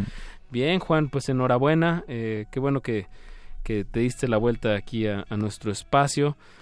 Y pues nos queda despedirte con otra canción. Que queríamos que tú nos ayudaras, nos ayudes a escoger, Juan, porque estamos entre el blues chilango, que ya es un pues se está convirtiendo en un clásico del programa y, de la programación nocturna de este espacio o El Señor que nunca hemos sonado en, este programa. ¿Les gusta el señor a ustedes? Sí. Es la canción 3, ¿no? De, del Vamos con de la onda de Juan Pablo. Escuchen a Juan Bauters y sobre todo váyanlo ¿Me, a ver. ¿Me puedo mandar una capela antes del señor? Rapidito, demora 30 segundos. Sí, claro, y, la, y sonamos el señor.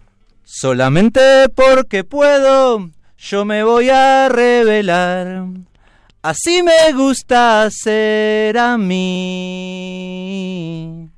Me voy marcando un sendero Atravieso un matorral, llevo un machete en la mano y ando con mi canto que me trajo hasta aquí y entregándose a ti está.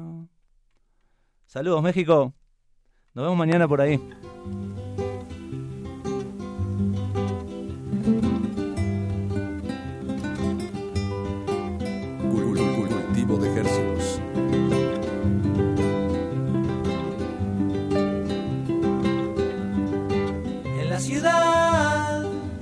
Hoy vive un señor y yo hoy deseo cantarle, le dedico esta canción.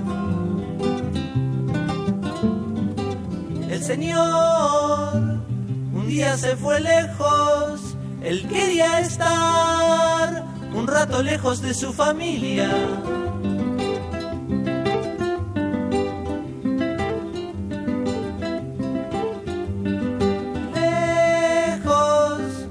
señor extrañaba a su papá y a su madre el otro día.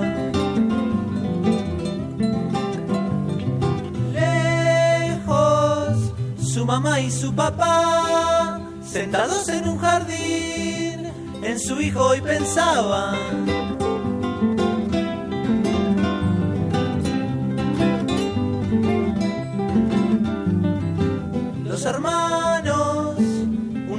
Con sus padres, el otro vive muy cerca, él está contento y casado. Ahora el Señor se preguntó, el que haría si un día su familia no le hablara.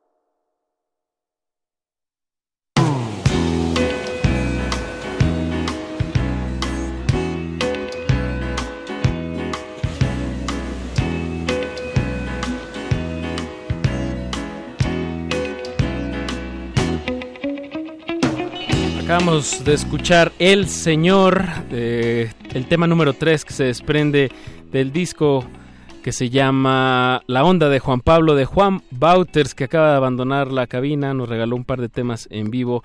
Y bueno, vayan mañana a su presentación en el Multiforo Alicia junto a Axel Catalán. Eh, pues gran noche de guitarra y voz Oye, que pero- estará aconteciendo mañana a las 8 de la noche. Pero ¿qué pasa si yo quiero hacer algo además el sábado? O sea, voy el viernes a lo de Juan Bauters y luego el sábado. El sábado, pues mira, esta ciudad tiene una gran oferta cultural Ajá. y, y este espacio también se trata de, de- de dar ese abanico de ¿Ah, sí? posibilidades. ¿Ah, sí? Sí. Ah, mira. ¿Qué, qué- qué vas a hacer, güey? Qué buena onda es cultivo de ejercicios. No, pues eh, le damos la bienvenida en este momento a Carlos Álvaro y Coco y a Pedro Tirado. Todos lo que tienen en común es que son miembros, fundadores, eh, activistas de la disquera Whole, Whole Records, Records. que este sábado celebra su primer festival. ¿Estoy en lo correcto, muchachos? Es la primera vez que se aventuran a esta locura. Es, eh, que es la segunda vez muchísimo. es la segunda vez que lo hacemos la primera vez lo hicimos en enero del 2017 pero fue un formato mucho más pequeño en una cochera en la Roma se puso muy bien la neta Bien, bien. en el 2017 y dos años han pasado de, de- de que sucedió este primer evento. Em, ¿cómo, cómo, ¿Cómo ha crecido? Cómo, ¿Qué ha pasado con esta disquera? Recuerdo que sí platicamos hace como... ¿Qué Como sería? Hace uno, como ¿no? año y medio, ¿no? antes, así Ju- que o por esas ese pedo, fechas, ¿no? Sí, sí, sí hablamos aquí, creo, también del otro festival. Bien. Pues digo, dando un contexto general a la audiencia, eh, ustedes tres son tienen un proyecto que se llama Tajac eh, de las de las baja- Bajas Californias. Bajas Álvaro eres de. Baja California Sur y Coco y, y Charlie son de, de Baja California Norte. Ah, más o menos. Bueno, más o menos, pero ya todos radicados ya aquí, pues. ¿no? Ajá, ya son más de acá. Y bueno, traen este, este proyecto de Whole Records, aparte de su proyecto musical de... Pues básicamente recuerdo que esta vez platicamos, son proyectos que a ustedes les gusta, que tienen una línea, pues, ¿qué será? Como rock experimental. Pues, pues, Ajá, sí, podría sí. pensarse así tal tal Digo, vez no por- lo por- hay, por- sí, por pero en dar realidad una creo que- generalidad. que, no nos no estamos buscando este Etiquetar. Un género, en nada más, género, más bien son cosas que nos gustan y pues, nos Ese es el acercamos a filtro. las personas. Bien, y bueno, desde... eh, ¿Cuándo nace este proyecto de Whole Records? Hace como cuatro años o cinco años. Cuatro años, ¿no? Más bien. Este, 2015, cuando sacamos este nuestro primer material de Tajac, este lo no teníamos dónde sacarlo, entonces lo sacamos en nuestra propia disquera. Claro, se ha vuelto como una necesidad también ya como en los proyectos independientes de esta época, ¿no? Como tú también hacer ciertas plataformas o excusas para hacer relaciones, ¿no? Sí, también pues ponerle un nombre, ¿no? Luego también te encuentras otras personas que tienen buena música y no tienen dónde sacarlo y pues ya los invitas, ¿no? Que, Y- y que además eso es- colaboraciones, ajá. y eso es algo que, ha- que se nota que ha pasado en los últimos dos años, ¿no? Bueno, se- o, más. Se, se nota que ha crecido mucho el, el catálogo de la disquera, tanto en, pues, en publicaciones, pero también en, en- en hasta dónde están dispuestos a, a extender los brazos y, y, decir y apostar por alguien, ¿no? Decir, este, sí, lo, lo tuyo creemos en tu proyecto y nos encantaría eh, Sí, pues, creo que, abrazarlo. que parte de esto, sí, nos, o sea, aparte de que es una disquera, también a los tres nos interesa mucho, este, pues promover artistas, ¿no? O sea, darles espacio para que toquen, no solo aquí en, el- en, en, este, en, en Ciudad de México, sino en otros lugares donde tenemos posibilidades de armar tocadas. Claro. Y pues sí, que role así todo esto. Claro. Y también que la gente tenga la posibilidad de ir a ver a las bandas, ¿no? Porque hay muchos proyectos que nunca tocan, pues así nadie los invita, no sé. Pa- Para que salgan también los artistas de closet que hay por ahí. Muchísimo. De- ahora son La gente artistas no de, laptop, ¿no? Sí, sí, hay muchos. sí. El, el- este evento del festival ayuda también. Como, ah, que, que un morro ve un lineup de puras bandas, o casi puras bandas mexicanas. Como, órale. Bien. Y por ejemplo, hablando de esos artistas de, de closet, Pedro, ¿tú te consideras un, un artista, un músico de O closet? sea, si eres un ejemplo de, de alguien Lo era, que pero usted- ya intervenimos, ya. Exacto, alguien que a ustedes les gustó y que bueno, y que le están a, pues le están apostando y de hecho abres el festival. Pedro, ¿cómo estás? Buenas noches. Hola, buenas noches. Este, ¿Cómo, pues, cómo, cómo se conocieron? ah, por este Pues por amigos en común. Ajá, por amigos en común. Por el cuñado de ñoñis. Hace como- Él siempre trae personajes misteriosos. Ya sé. y Pedro fue uno de ellos. Sí, hace como dos años más o menos. Y fue, bueno, aparte de que se conocieron físicamente, ¿primero conocieron el proyecto o primero lo conocieron a él? No, Pues primero, Primero te a- a- conocimos a, ti, a sí, Pedro. no sé, cotorreos o algo así, y el Pedro se acercó con nosotros para Nos, nos, nos escribió, nos mandó unos demos ya que nos habíamos conocido, Sí, creo. bueno. Ajá.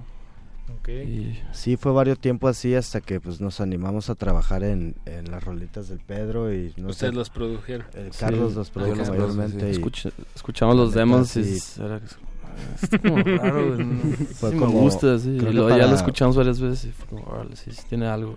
Para los tres fue como una sorpresa hasta para ti, ¿no? Así en lo que se Sí. convirtieron las rolas, así el, el concepto del proyecto. Sí, lo, lo que hizo Ñoy sí fue todo un trabajo de producción completo, de, de pulir un sonido, no nomás grabar algo que ya estaba ahí, fue toda una búsqueda.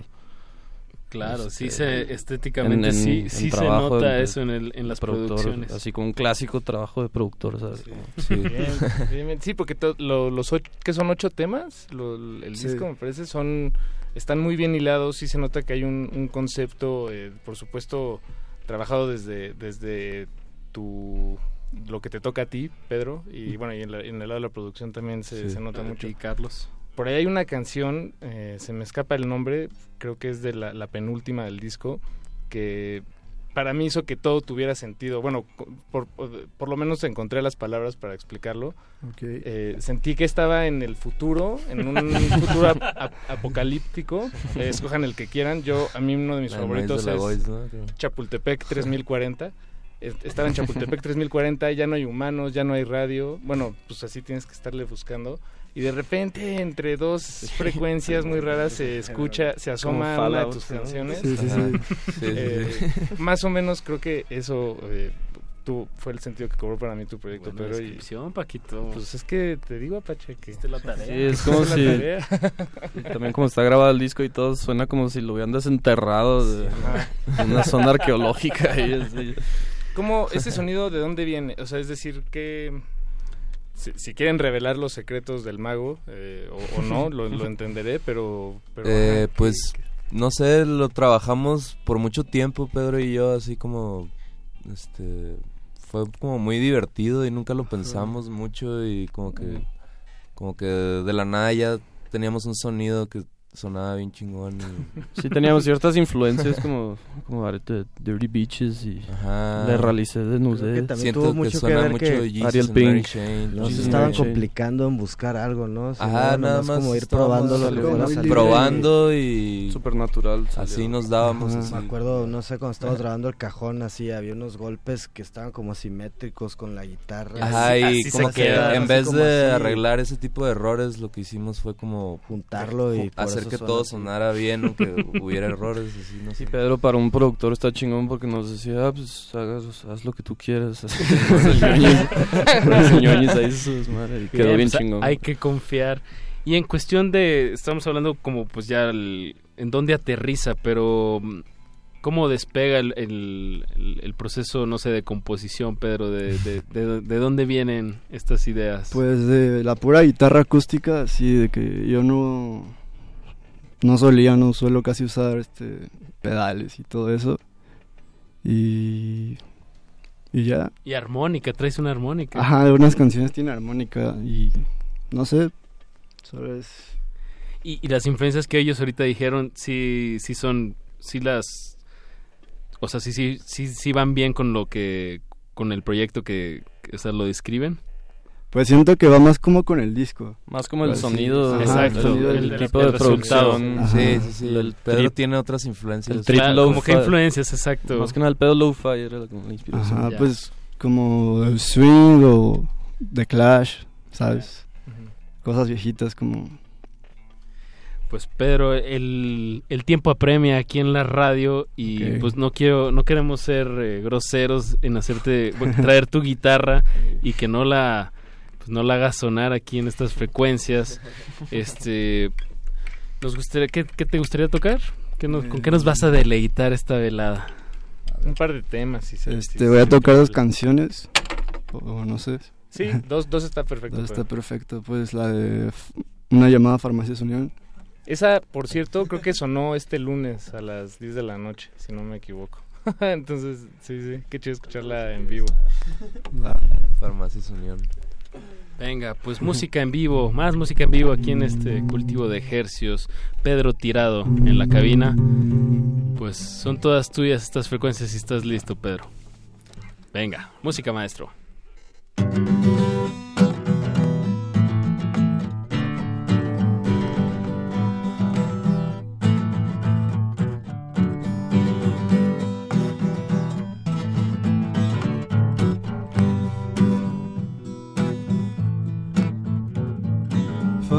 Historia que hace no mucho tiempo se terminó. En una linda tarde en que no recuerden qué calle sucedió. Era una linda chica aunque siempre estuve en contra de esta canción. Fue una historia aunque muy poco relevante, que a pesar de tantas cosas se quedó en mi corazón.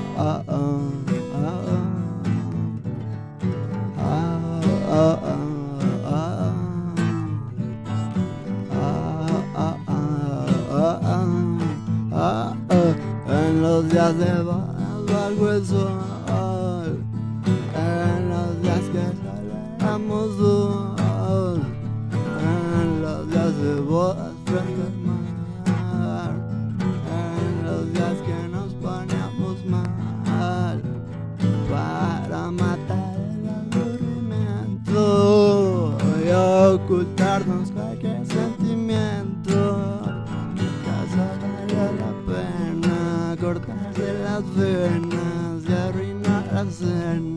por una canción carente de ritmo y son. Si te ayuda de algún modo dar mentiras de toda la mejor parte de pelear, reconciliarnos o no. Ah, ah, ah,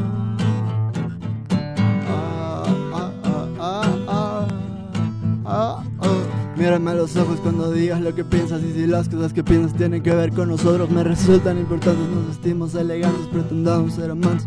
Solo unos instantes, por tan solo unos instantes nos diremos la verdad. Estado aquí antes, sabemos qué va a pasar. Ahora eres muy decente, yo soy un saco roto. A lo lejos, pero tú tampoco. Ah, ah, ah,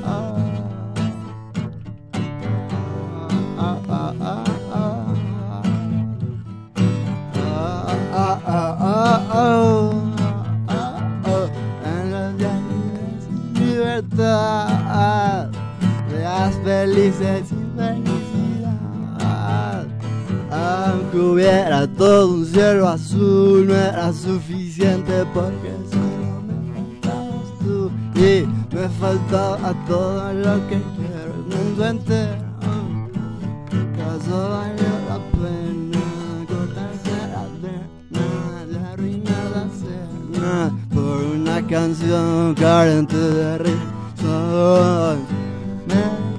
Método, si te ayuda de algún modo, te arrepentirás de toda la mejor parte de pelear, reconciliarnos o no. Ah, ah,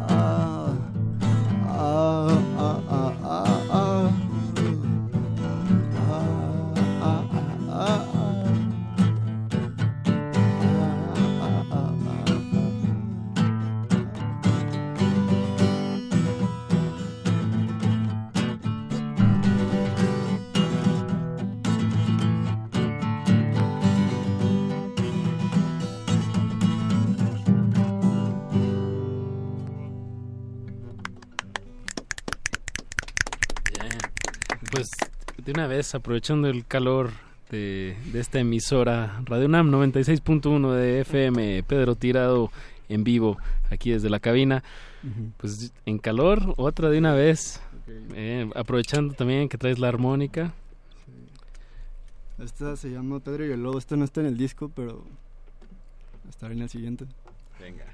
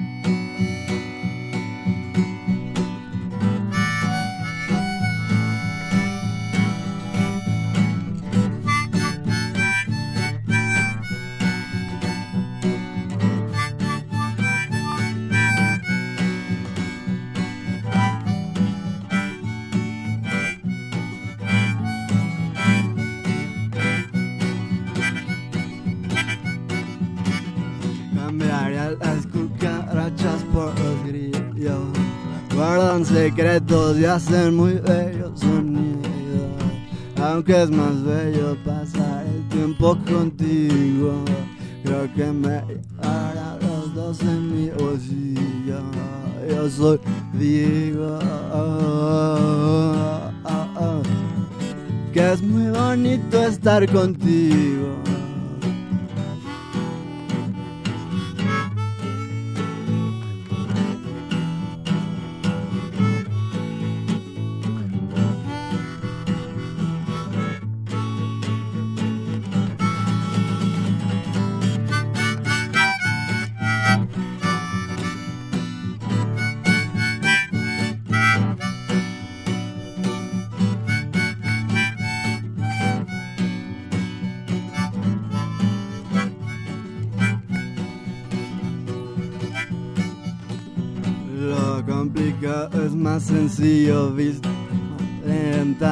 Hablas con nadie nadie sabrá cómo te encuentras. Eh, eh, eh, Todo piensas en matar Yo solo digo Que es muy bonito estar contigo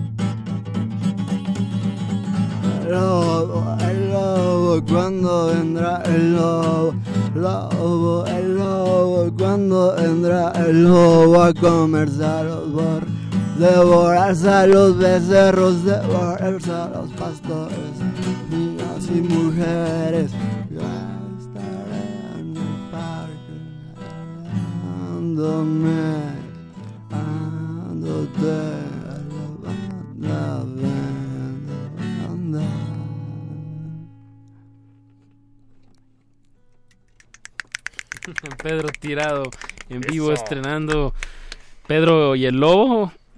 Eso, bien, bien, bien. Sí, caché. Eso todavía está eso es para el siguiente disco. Sí. que también correrá a cargo de acá de Carlos Arias o no. Pues también. Ahora el, ahora el Álvaro lo va a producir. Se van a turnar los- todos los Tajak y Claro va a sacar sí, va tu a producción del tercero. Sí. Sí, ya empezamos ahí a grabar unas rolillas. Están y quedando Está sonando bien bien. Está loco porque tiene un sonido distinto a, a lo que hizo el Carlos. Bien, bien. Sí, suena súper distinto. Son otras interpretaciones. Bien. Pues podremos escucharlo todo este fin de semana, el sábado ahí en Galera, Colonia Doctores. En Doctor el- Carmona y Valle 147 a partir de las 2 de la tarde. A la una. una. A la una. Sí, se abre. Pe- abre Pedro Tirado. Ajá, él toca a las dos. A las 2. Y bueno, tenemos. ¿Cuántos actos son? De, de una a una, ¿no? Casi, Son casi. 14 actos, sí. No, es de una, de, de una a dos. A dos y media, de la ¿no? mañana. Sí. Ajá. Y 14 ustedes cierran actos. el festival Tajac, sí. Sí. cierran la, la velada y bueno digo la, la verdad es una oportunidad increíble para ver a actos que eh, pues, por, por ejemplo eh, Fermat, Fermata Duendo Duendo Plantae. Plantae. Sí. ¿Cuándo más van a ver a esos dos chavos? Eh, ¿Quién sabe? Sí, ojalá, ojalá, sí, ojalá en otras, la otras ocasiones. Sí, la neta ese acto está muy bueno, o sea, ellos no grabaron su disco en 2009, así, se acaban de presentar hace un mes, ¿no? En Hace un mes 316. armamos un toquín en el 316. Ah, Después guau, de 10 bien. años. Este, Guau. pero tiene que venir siempre este el cantante de Ensenada porque él es de allá. ¿Y dónde aquí vive el este, guitarrista es? No, el, el tecladista. Sí, llama hace Carlos, los él beats, hace- todo, todo- hace- todo hace el- toda la música. Sí, hace toda la música. Ok. Bien, y también pues tenemos otros, bueno, pues, la verdad está muy muy interesante el cartel, eh, pues, por hay ahí. talento de como dicen de Ensenada, de Guadalajara, Pedro Tirado de Iztapalapa, eh, San Luis Potosí, pero bueno, por, por decirle a los mexicanos también va a estar Mave Frati que es de Guatemala, ¿quién más viene de es fuera? de Venezuela. Osday es de Venezuela, Sí. ¿quién más está ahí que se nos esté yendo que sea de fuera? Creo que son los Creo que son los únicos, únicos, ¿no? los- Bien, entonces sí es casi 90% talento mexicano. Así es. Eh, está Lorel Meets The Obsolete, una banda que le ha ido, yo creo que es de los proyectos independientes que mejor le han ido al nivel rock, ¿no? Sí. Al menos en los últimos Sí. años, ¿no? Sí, la neta sí.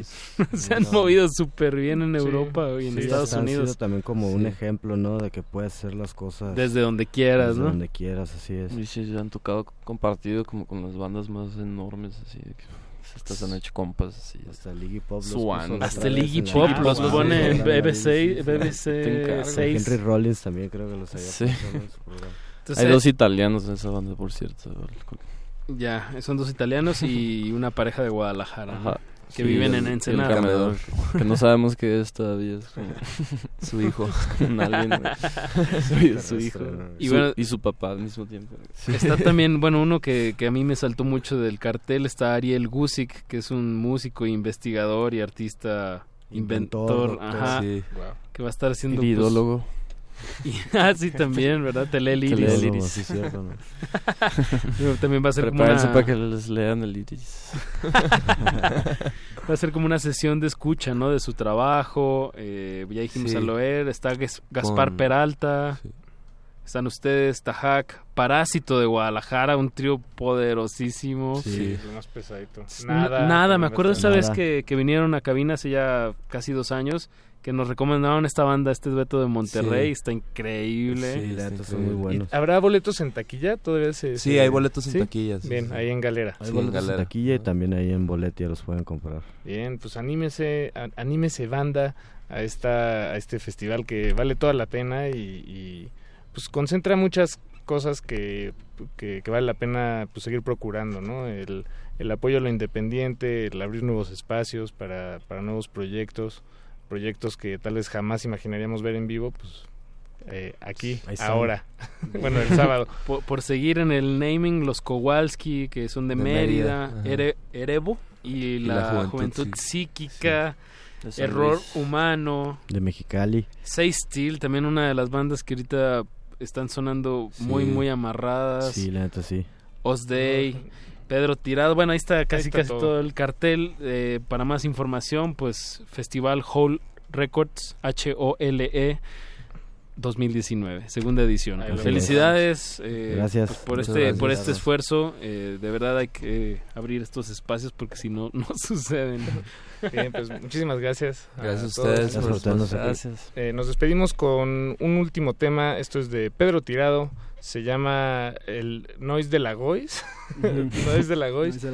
Y esto es lo que a lo que suena el futuro. Ah, en tu En futuro, futuro apocalíptico. apocalíptico. Chapultepec, entre estaciones. 3040. en Chapultepec 3040. Nueva película donde va a salir Pedro tirado de estrella. Hasta Pues luego, quédense, porque a continuación va el estreno de Aguas Negras. ¿Qué Venga. sucederá? No lo sabemos. No lo sabemos. Ah, Quédense y averígüenlo. Cultivo de hercios.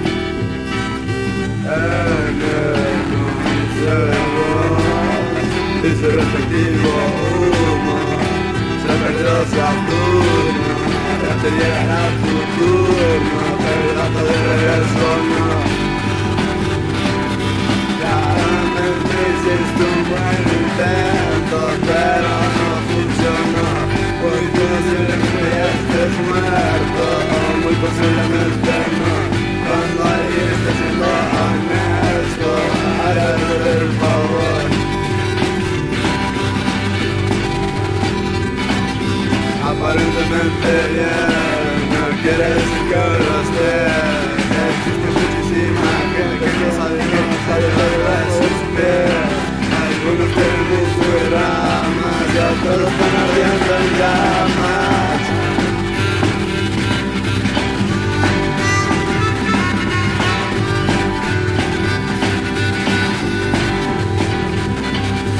Sabes que te vas a quién tratas de engañar. Prometiste que ibas a aguantar, desde el otro te quieres pensar y nunca olvides recordar. Que, que, que,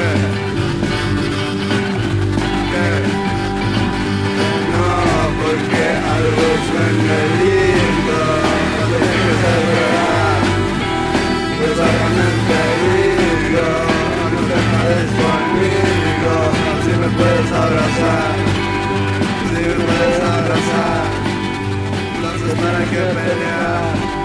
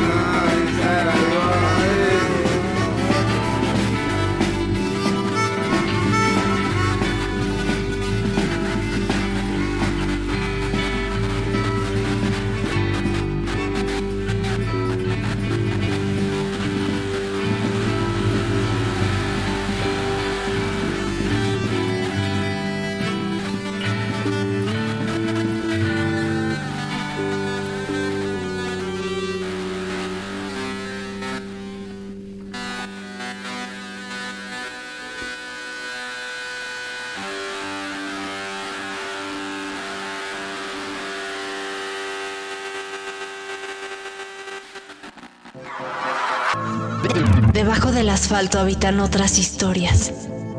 Personajes flotan entre la basura y el caos de la ciudad, portando sueños que no siempre pueden ser contados. Resistencia modulada presenta Aguas Negras. Caminando por las calles, en el metro. Todos los jueves a las 22 horas por Radio UNAM. Realidades que habitan la noche. Ficciones que son de verdad. Aguas Negras. Expedientes oníricos desde los ríos urbanos. Nada más para ese momento extraordinario donde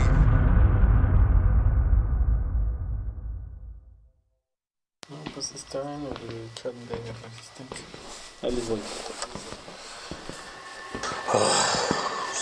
Jueves. Es un jueves más. Como otro que parece cada vez más lejos del día de quincena. Regreso del trabajo tarde. Son las 11 de la noche y el miedo comienza a apoderarse de mis pasos. El río de los remedios parece poco amigable a estas horas. Mi sombra comienza a ser un foco rojo. Mi silueta parece acompañada por otras dos sombras más. Aprieto el paso. La caminata ahora es una carrera por la vida. Suelto la mochila en donde viene mi ropa y mi computadora. El borde del río parece tentador. Quizás esas aguas puedan ser mi salvación. Un pequeño gran salto al vacío.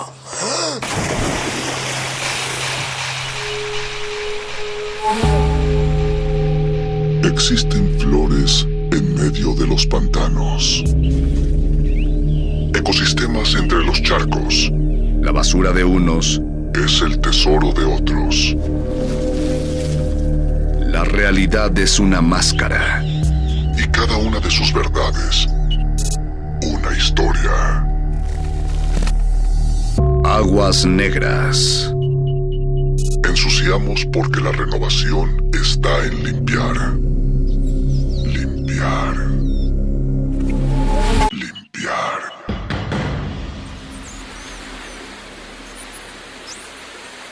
El hallazgo de cuerpos en el río de los Remedios en Ecatepec, esto en el Estado de México, no es nuevo. Sin embargo, es un problema que no aceptan las autoridades estatales. En los últimos años, el río de los Remedios o canal de la compañía se ha convertido en una tumba de agua, en la que se han hallado tanto cadáveres de mujeres víctimas de feminicidio como de hombres ligados al crimen organizado. el extenso río de los Remedios en el municipio de Ecatepec, Estado de México, de acuerdo a funcionarios, legisladores y activistas sociales han aparecido luego de la región dragados a esta zona del río cadáveres de mujeres y hombres que han sido víctimas en los últimos meses de la delincuencia. También se denunció la desaparición de Mucamac. Los familiares de las desaparecidas acusaron que no hay avance en las investigaciones por parte de la Procuraduría Estatal. Incluso hay quien ha esperado alguna respuesta sobre su hija durante los últimos tres años. Desde el nacimiento de su cauce, ubicado al centro-sur de Ciudad de México, se encuentra el Río de los Remedios, afluente que atraviesa las alcaldías de la Gustavo Amadero a Capotzalco y conectando con el Estado de México con Tlanepantla de Vaz, Ecatepec de Morelos y Nezahualcóyotl. Sus casi 18 kilómetros de longitud provienen del vaso regulador El Cristo, donde inicia su afluente que es incrementado por los ríos Tlanepantla y San Javier para descargar en el Gran Canal a la altura del kilómetro 9. Inicialmente creado para el tratamiento de aguas residuales, actualmente el río de los Remedios es un incontenible vaso de contaminación. Una calamidad que lo mismo ha servido para generar desdichas ecológicas en sus colonos, punto de encuentro de peleas clandestinas de perros, narcotráfico e incluso uno de los lados más sórdidos del alma humana. Es la crónica de una inundación anunciada. Es el río de los remedios en Ecatepec, Estado de México. ¿Y quién ha venido a arreglar? Nadie. Son las 4.25 de la tarde. Este es el canal Río de los Remedios. Prácticamente está al tope. Y el problema está en que aquí se ha formado una grieta que aparentemente ya habían arreglado y se está escapando toda el agua negra. La gente está inconforme porque presenten que pronto podría llegar a sus casas. ¿Qué, qué, qué estás haciendo? Llenando costales de tierra. ¿Para qué? para tapar mi casa para que no nos inundemos. ¿Cuántos años tiene? 12. Y tal como temían, al caer la noche, el canal se desbordó. Son cuarto para la una de la mañana. Vea usted la cantidad de agua que viene y la fuerza con la que está bajando. Tan fuerza que derribó esta barda. Esta era una casa.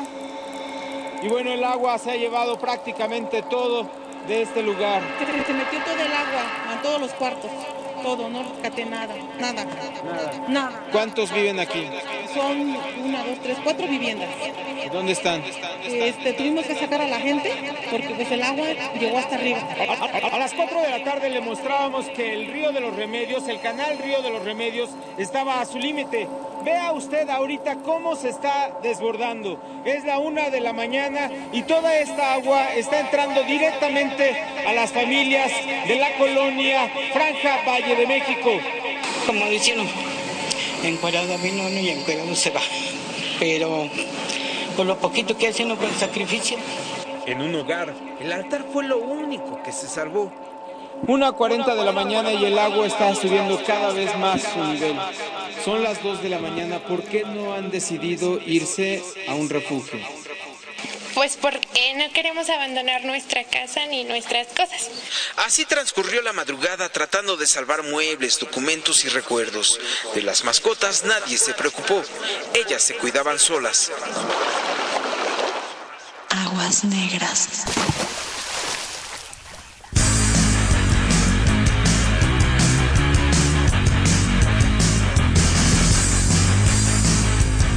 En la orilla del norte hay una gran tradición donde el tiempo se detiene a ritmo de rock y punk.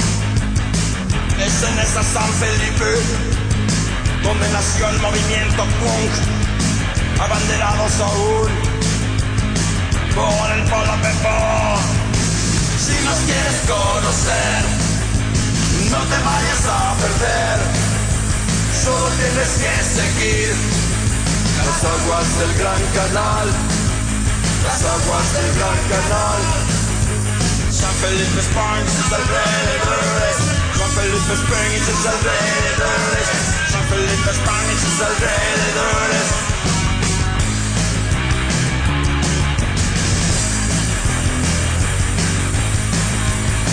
Que forma parte de la historia esta colonia singular, San Felipe de Jesús, la de mayor proyección dentro del rock nacional. Si nos quieres conocer, no te vayas a perder, solo tienes que seguir las aguas del gran canal, las aguas del gran canal.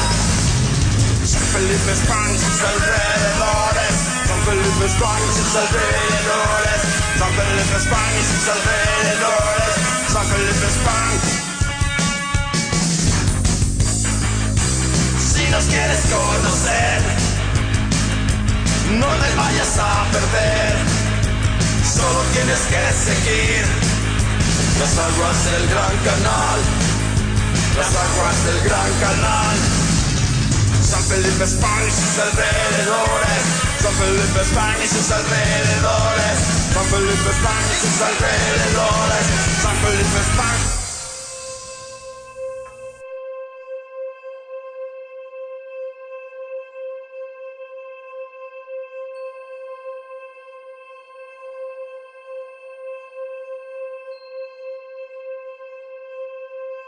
No recuerdo bien cuánto llevo aquí adentro.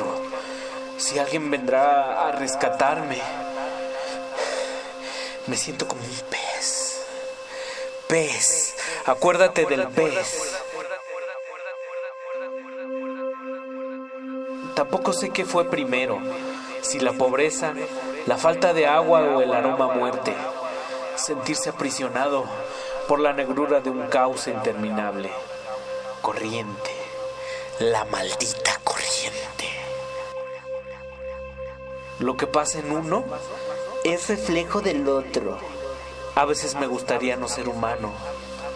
Tal vez un pez. Pez. Acuérdate del pez. diluirme, convertirme en vapor y no volver más. Diluirme, convertirme en vapor y no volver. Pues no recuerdo muy bien cuándo fue la primera vez que escuché de las historias del río, pero lo que sí recuerdo es su pinche olor. Quién sabe, no sé si eran los primeros punks que le cayeron allá a finales de los 80, ¿no? O no sé. Igual ese aroma, pues era el olor a muerte, ¿no? La maldita Este, pues la reciclamos. Cuando llueve, pues almacenamos lo que es este lluvia, pero cuando no, eso es lo que queremos, agua, agua, agua. ¿Cuántos viven aquí? Aquí somos tres familias. En total somos una familia, son tres y yo somos cuatro y cuatro, ocho, como doce personas. A Cartolandia nada en Ecatepec le gana en pobreza, pero sí en otras cosas, como en asesinatos, por ejemplo. Hoy la mayor parte entubado, el río de los remedios atraviesa Ecatepec, igual que lo hacen las líneas férreas. Pero aquí, hasta hace pocos meses, era uno de los mayores tiraderos de cadáveres del Valle de México. Una fosa líquida que a pesar de todo revelaba su tenebrosa realidad cuando los dragados devolvían cuerpos o lo que quedaba de ellos. El hallazgo de cuerpos en el río de los Remedios en Ecatepec, esto en el Estado de México, no es nuevo. Sin embargo, es un problema que no aceptan las autoridades estatales.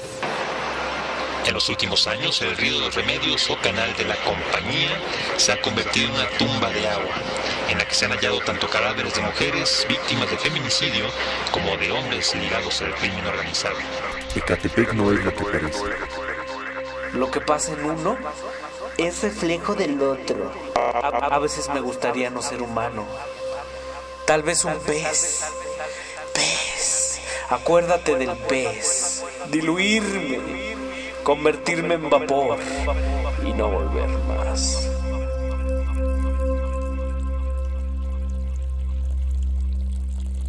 Tal vez el problema fui yo. Ser un humano que quiso nadar a contracorriente. Un falso y pretendido salmón que quiso salir de su podredumbre. Un batracio más entre los ajolotes oprimidos. Con sueldo fijo. Camisa de once varos y un cubículo gris de 4x4. A veces me gustaría poder no haber nacido. Decirle a los muertos que no está mal estar dormido. Que este río es la mano de un dios negro y pestilente. Lo que pasa en uno es reflejo del otro. Un abismo. Pez. Acuérdate del pez.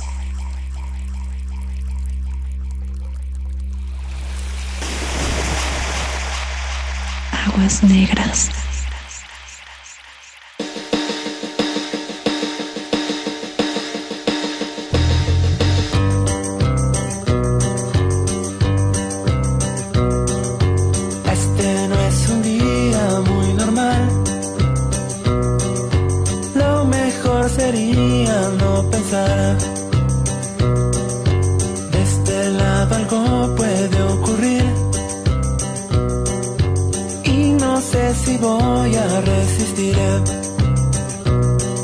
Siento que me han escogido, pues unos ojos me miran solo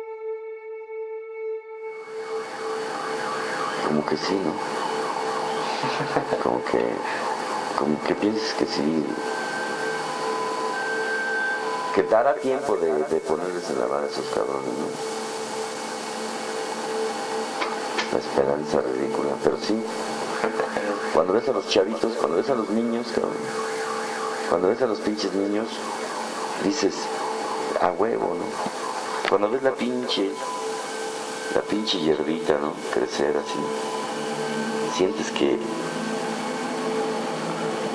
que sí.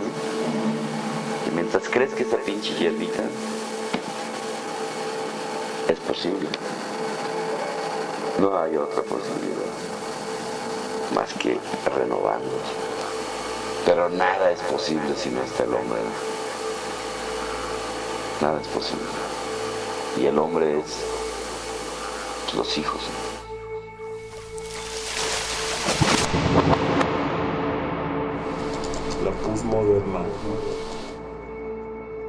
Pues haz de cuenta que estábamos mis compas y yo sobre el bordo, echando el toque y la cáscara, ¿no? Acá bien vergas, de pronto el Eric tira el pinche trayazo como si fuera profesional.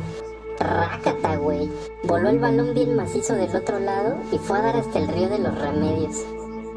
Estábamos cabuleando que quién se iba a rifar por la pelota, cuando de repente vimos que el balón se atoró entre un madrazo de basura, como una montañita, ¿no?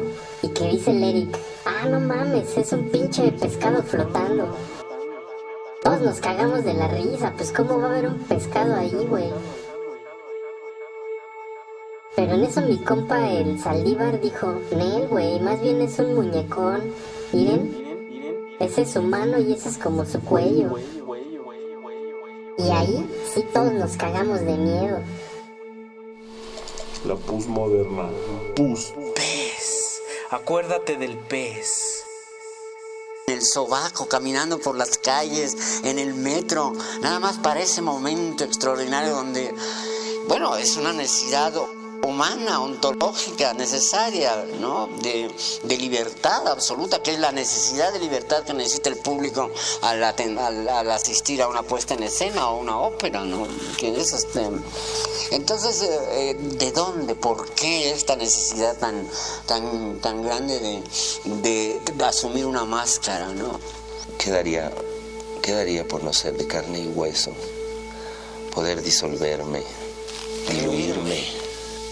Convertirme en vapor. Ay, si el Todopoderoso no hubiera prohibido el suicidio. Flotando en las aguas negras del río de los Remedios fue encontrado el cadáver de un hombre. Bomberos de Ecatepec demoraron al menos media hora en recuperar el cuerpo que ya se encontraba en estado de putrefacción.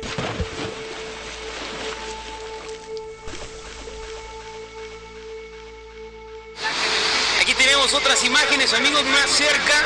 No podemos estar más cerca. Ven cómo hay corriente que se está llevando el agua hacia el otro lado. Por eso les comentábamos que de este lado todavía no se desborda. ¿Por qué? Porque todo está yendo hacia el otro lado de la avenida central, que es el otro lado donde sí se está, se está desbordando todo, todo este, este río de remedios. Y bueno, pero aquí tenemos, fíjense lo que les comentaba, ¿no? La basura que aquí se está estancando también por esto es el problema del río. Digo, este, sí, las autoridades tienen mucho que ver, pero también nosotros como ciudadanos que bueno, dejamos la basura tirada, esto es lo que ocasiona. Así es que, pues bueno, mejor toma, no podemos tener más que esta.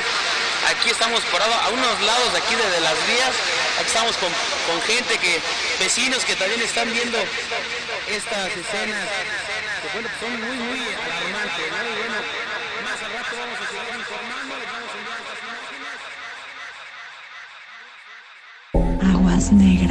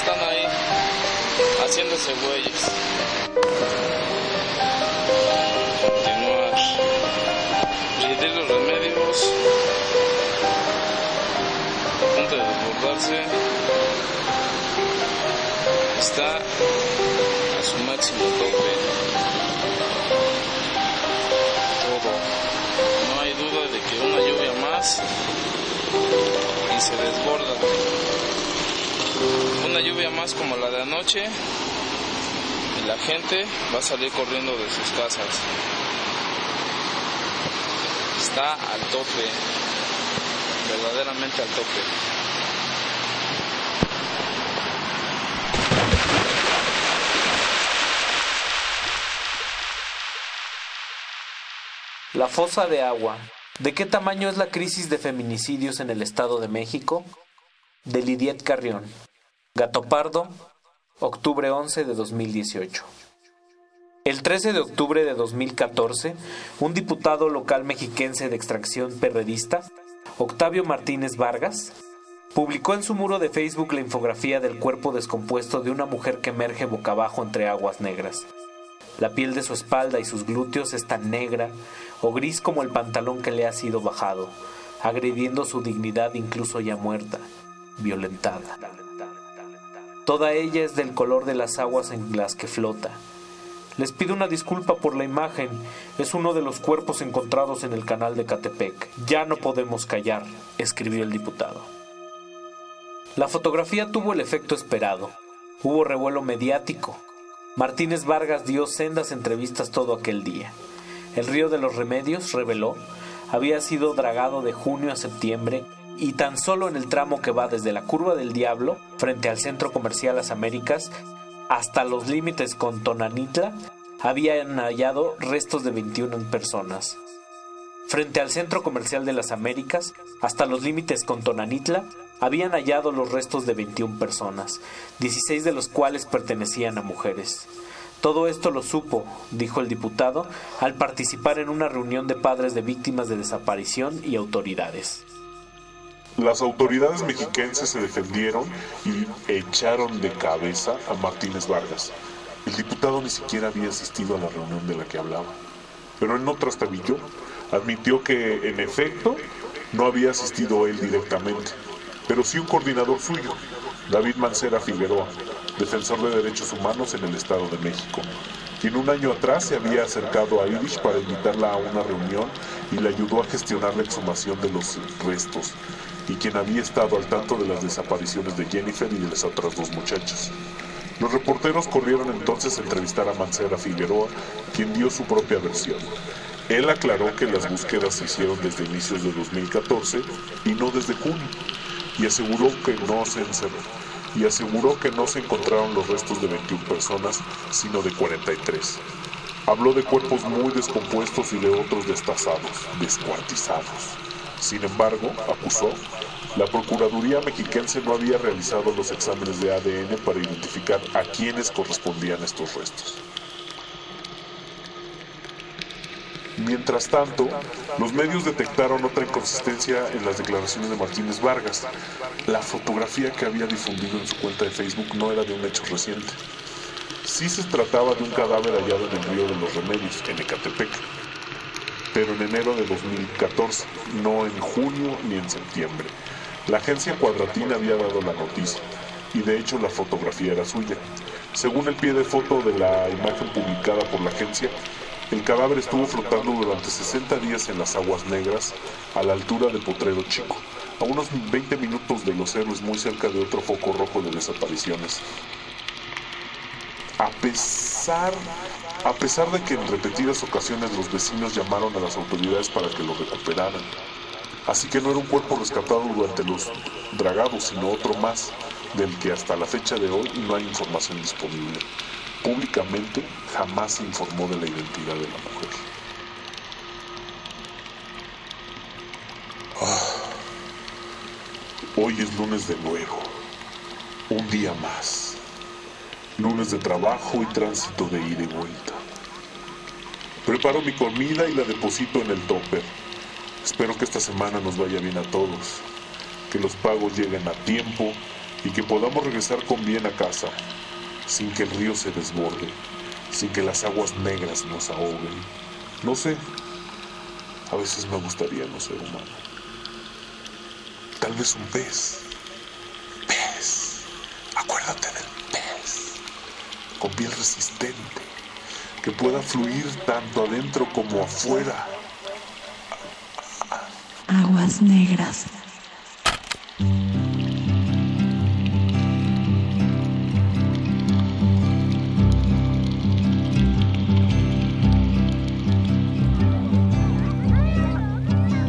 Betty came by on her way.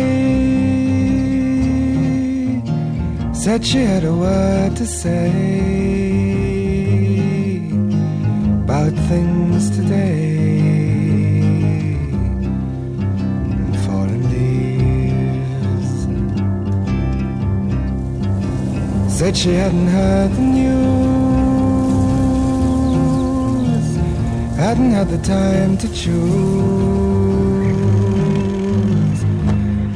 to lose, but she believes. Gonna see the riverman. Gonna tell him all I can about the plan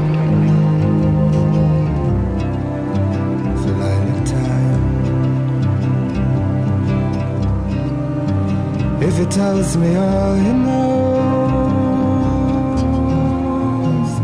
about the way his river flows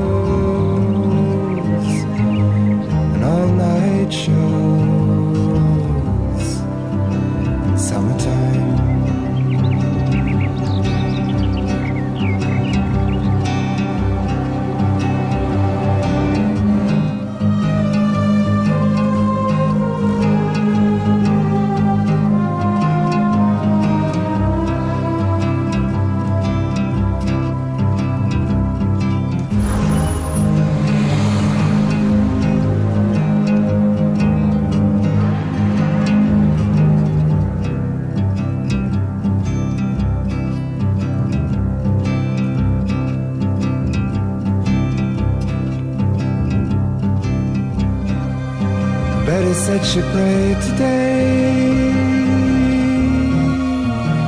for the sky to blow away, or maybe stay.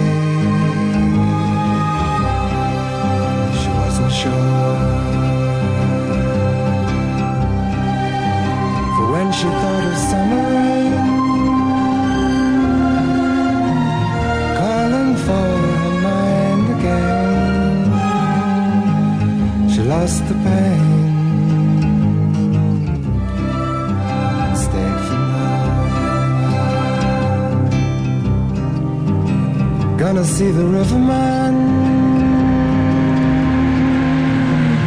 Gonna tell him all I can about the band.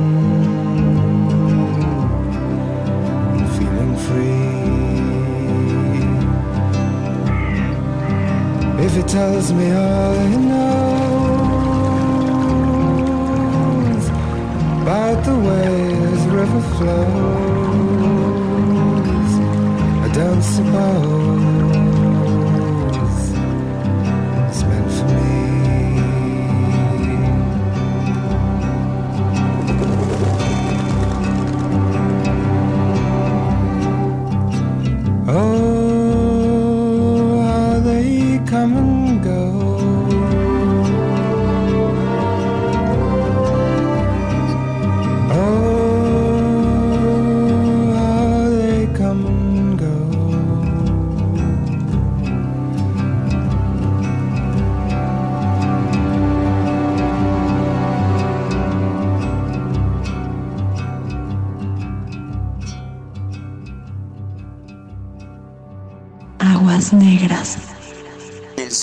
caminando por las calles, en el metro, nada más para ese momento extraordinario donde, bueno, es una necesidad humana, ontológica, necesaria, ¿no? De, libertad absoluta, que es la necesidad de libertad que necesita el público al, asistir a una puesta en escena o una ópera, ¿no?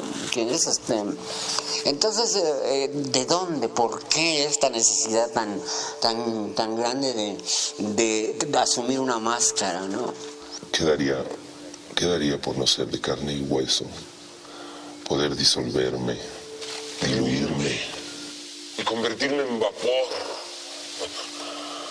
Ay, si el Todopoderoso no hubiera prohibido el suicidio.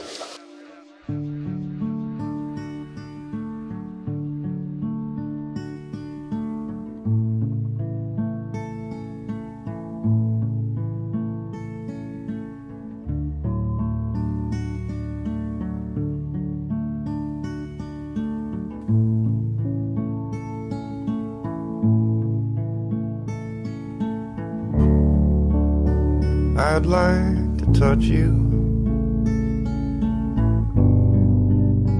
But I've forgotten how. And said I didn't need you. But look at me now. Sometime in the summer, when we're lying in the breeze. The breeze will kill me. The breeze will kill me.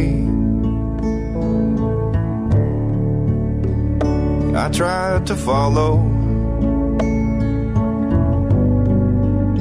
the path that you're on. Something in me is stubborn. I keep going wrong. If you can forgive me now, we'll meet up in another land. When the breeze has killed me, when the breeze has killed me.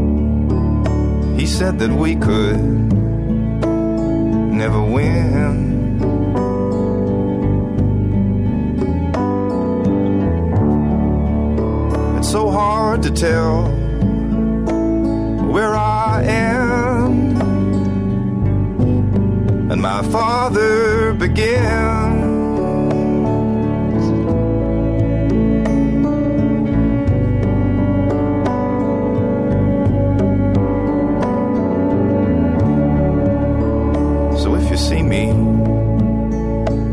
passing by.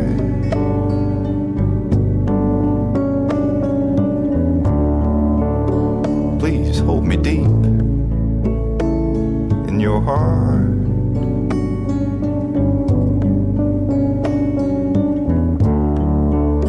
And just remember, I want to help you. I don't want to hurt you.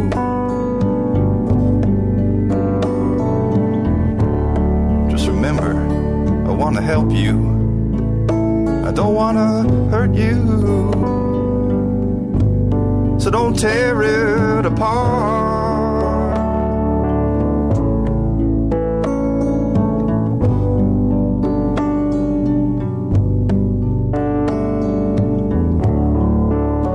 When my baby cries, when he's tired.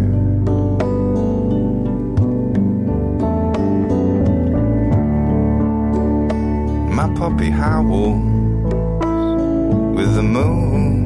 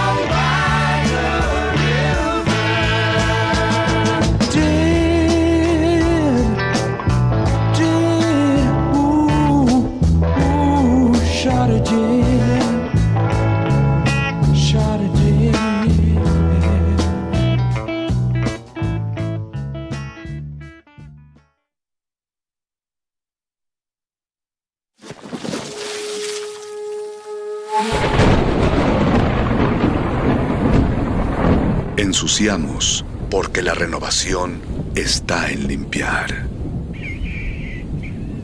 Limpiar. Limpiar. Aguas negras.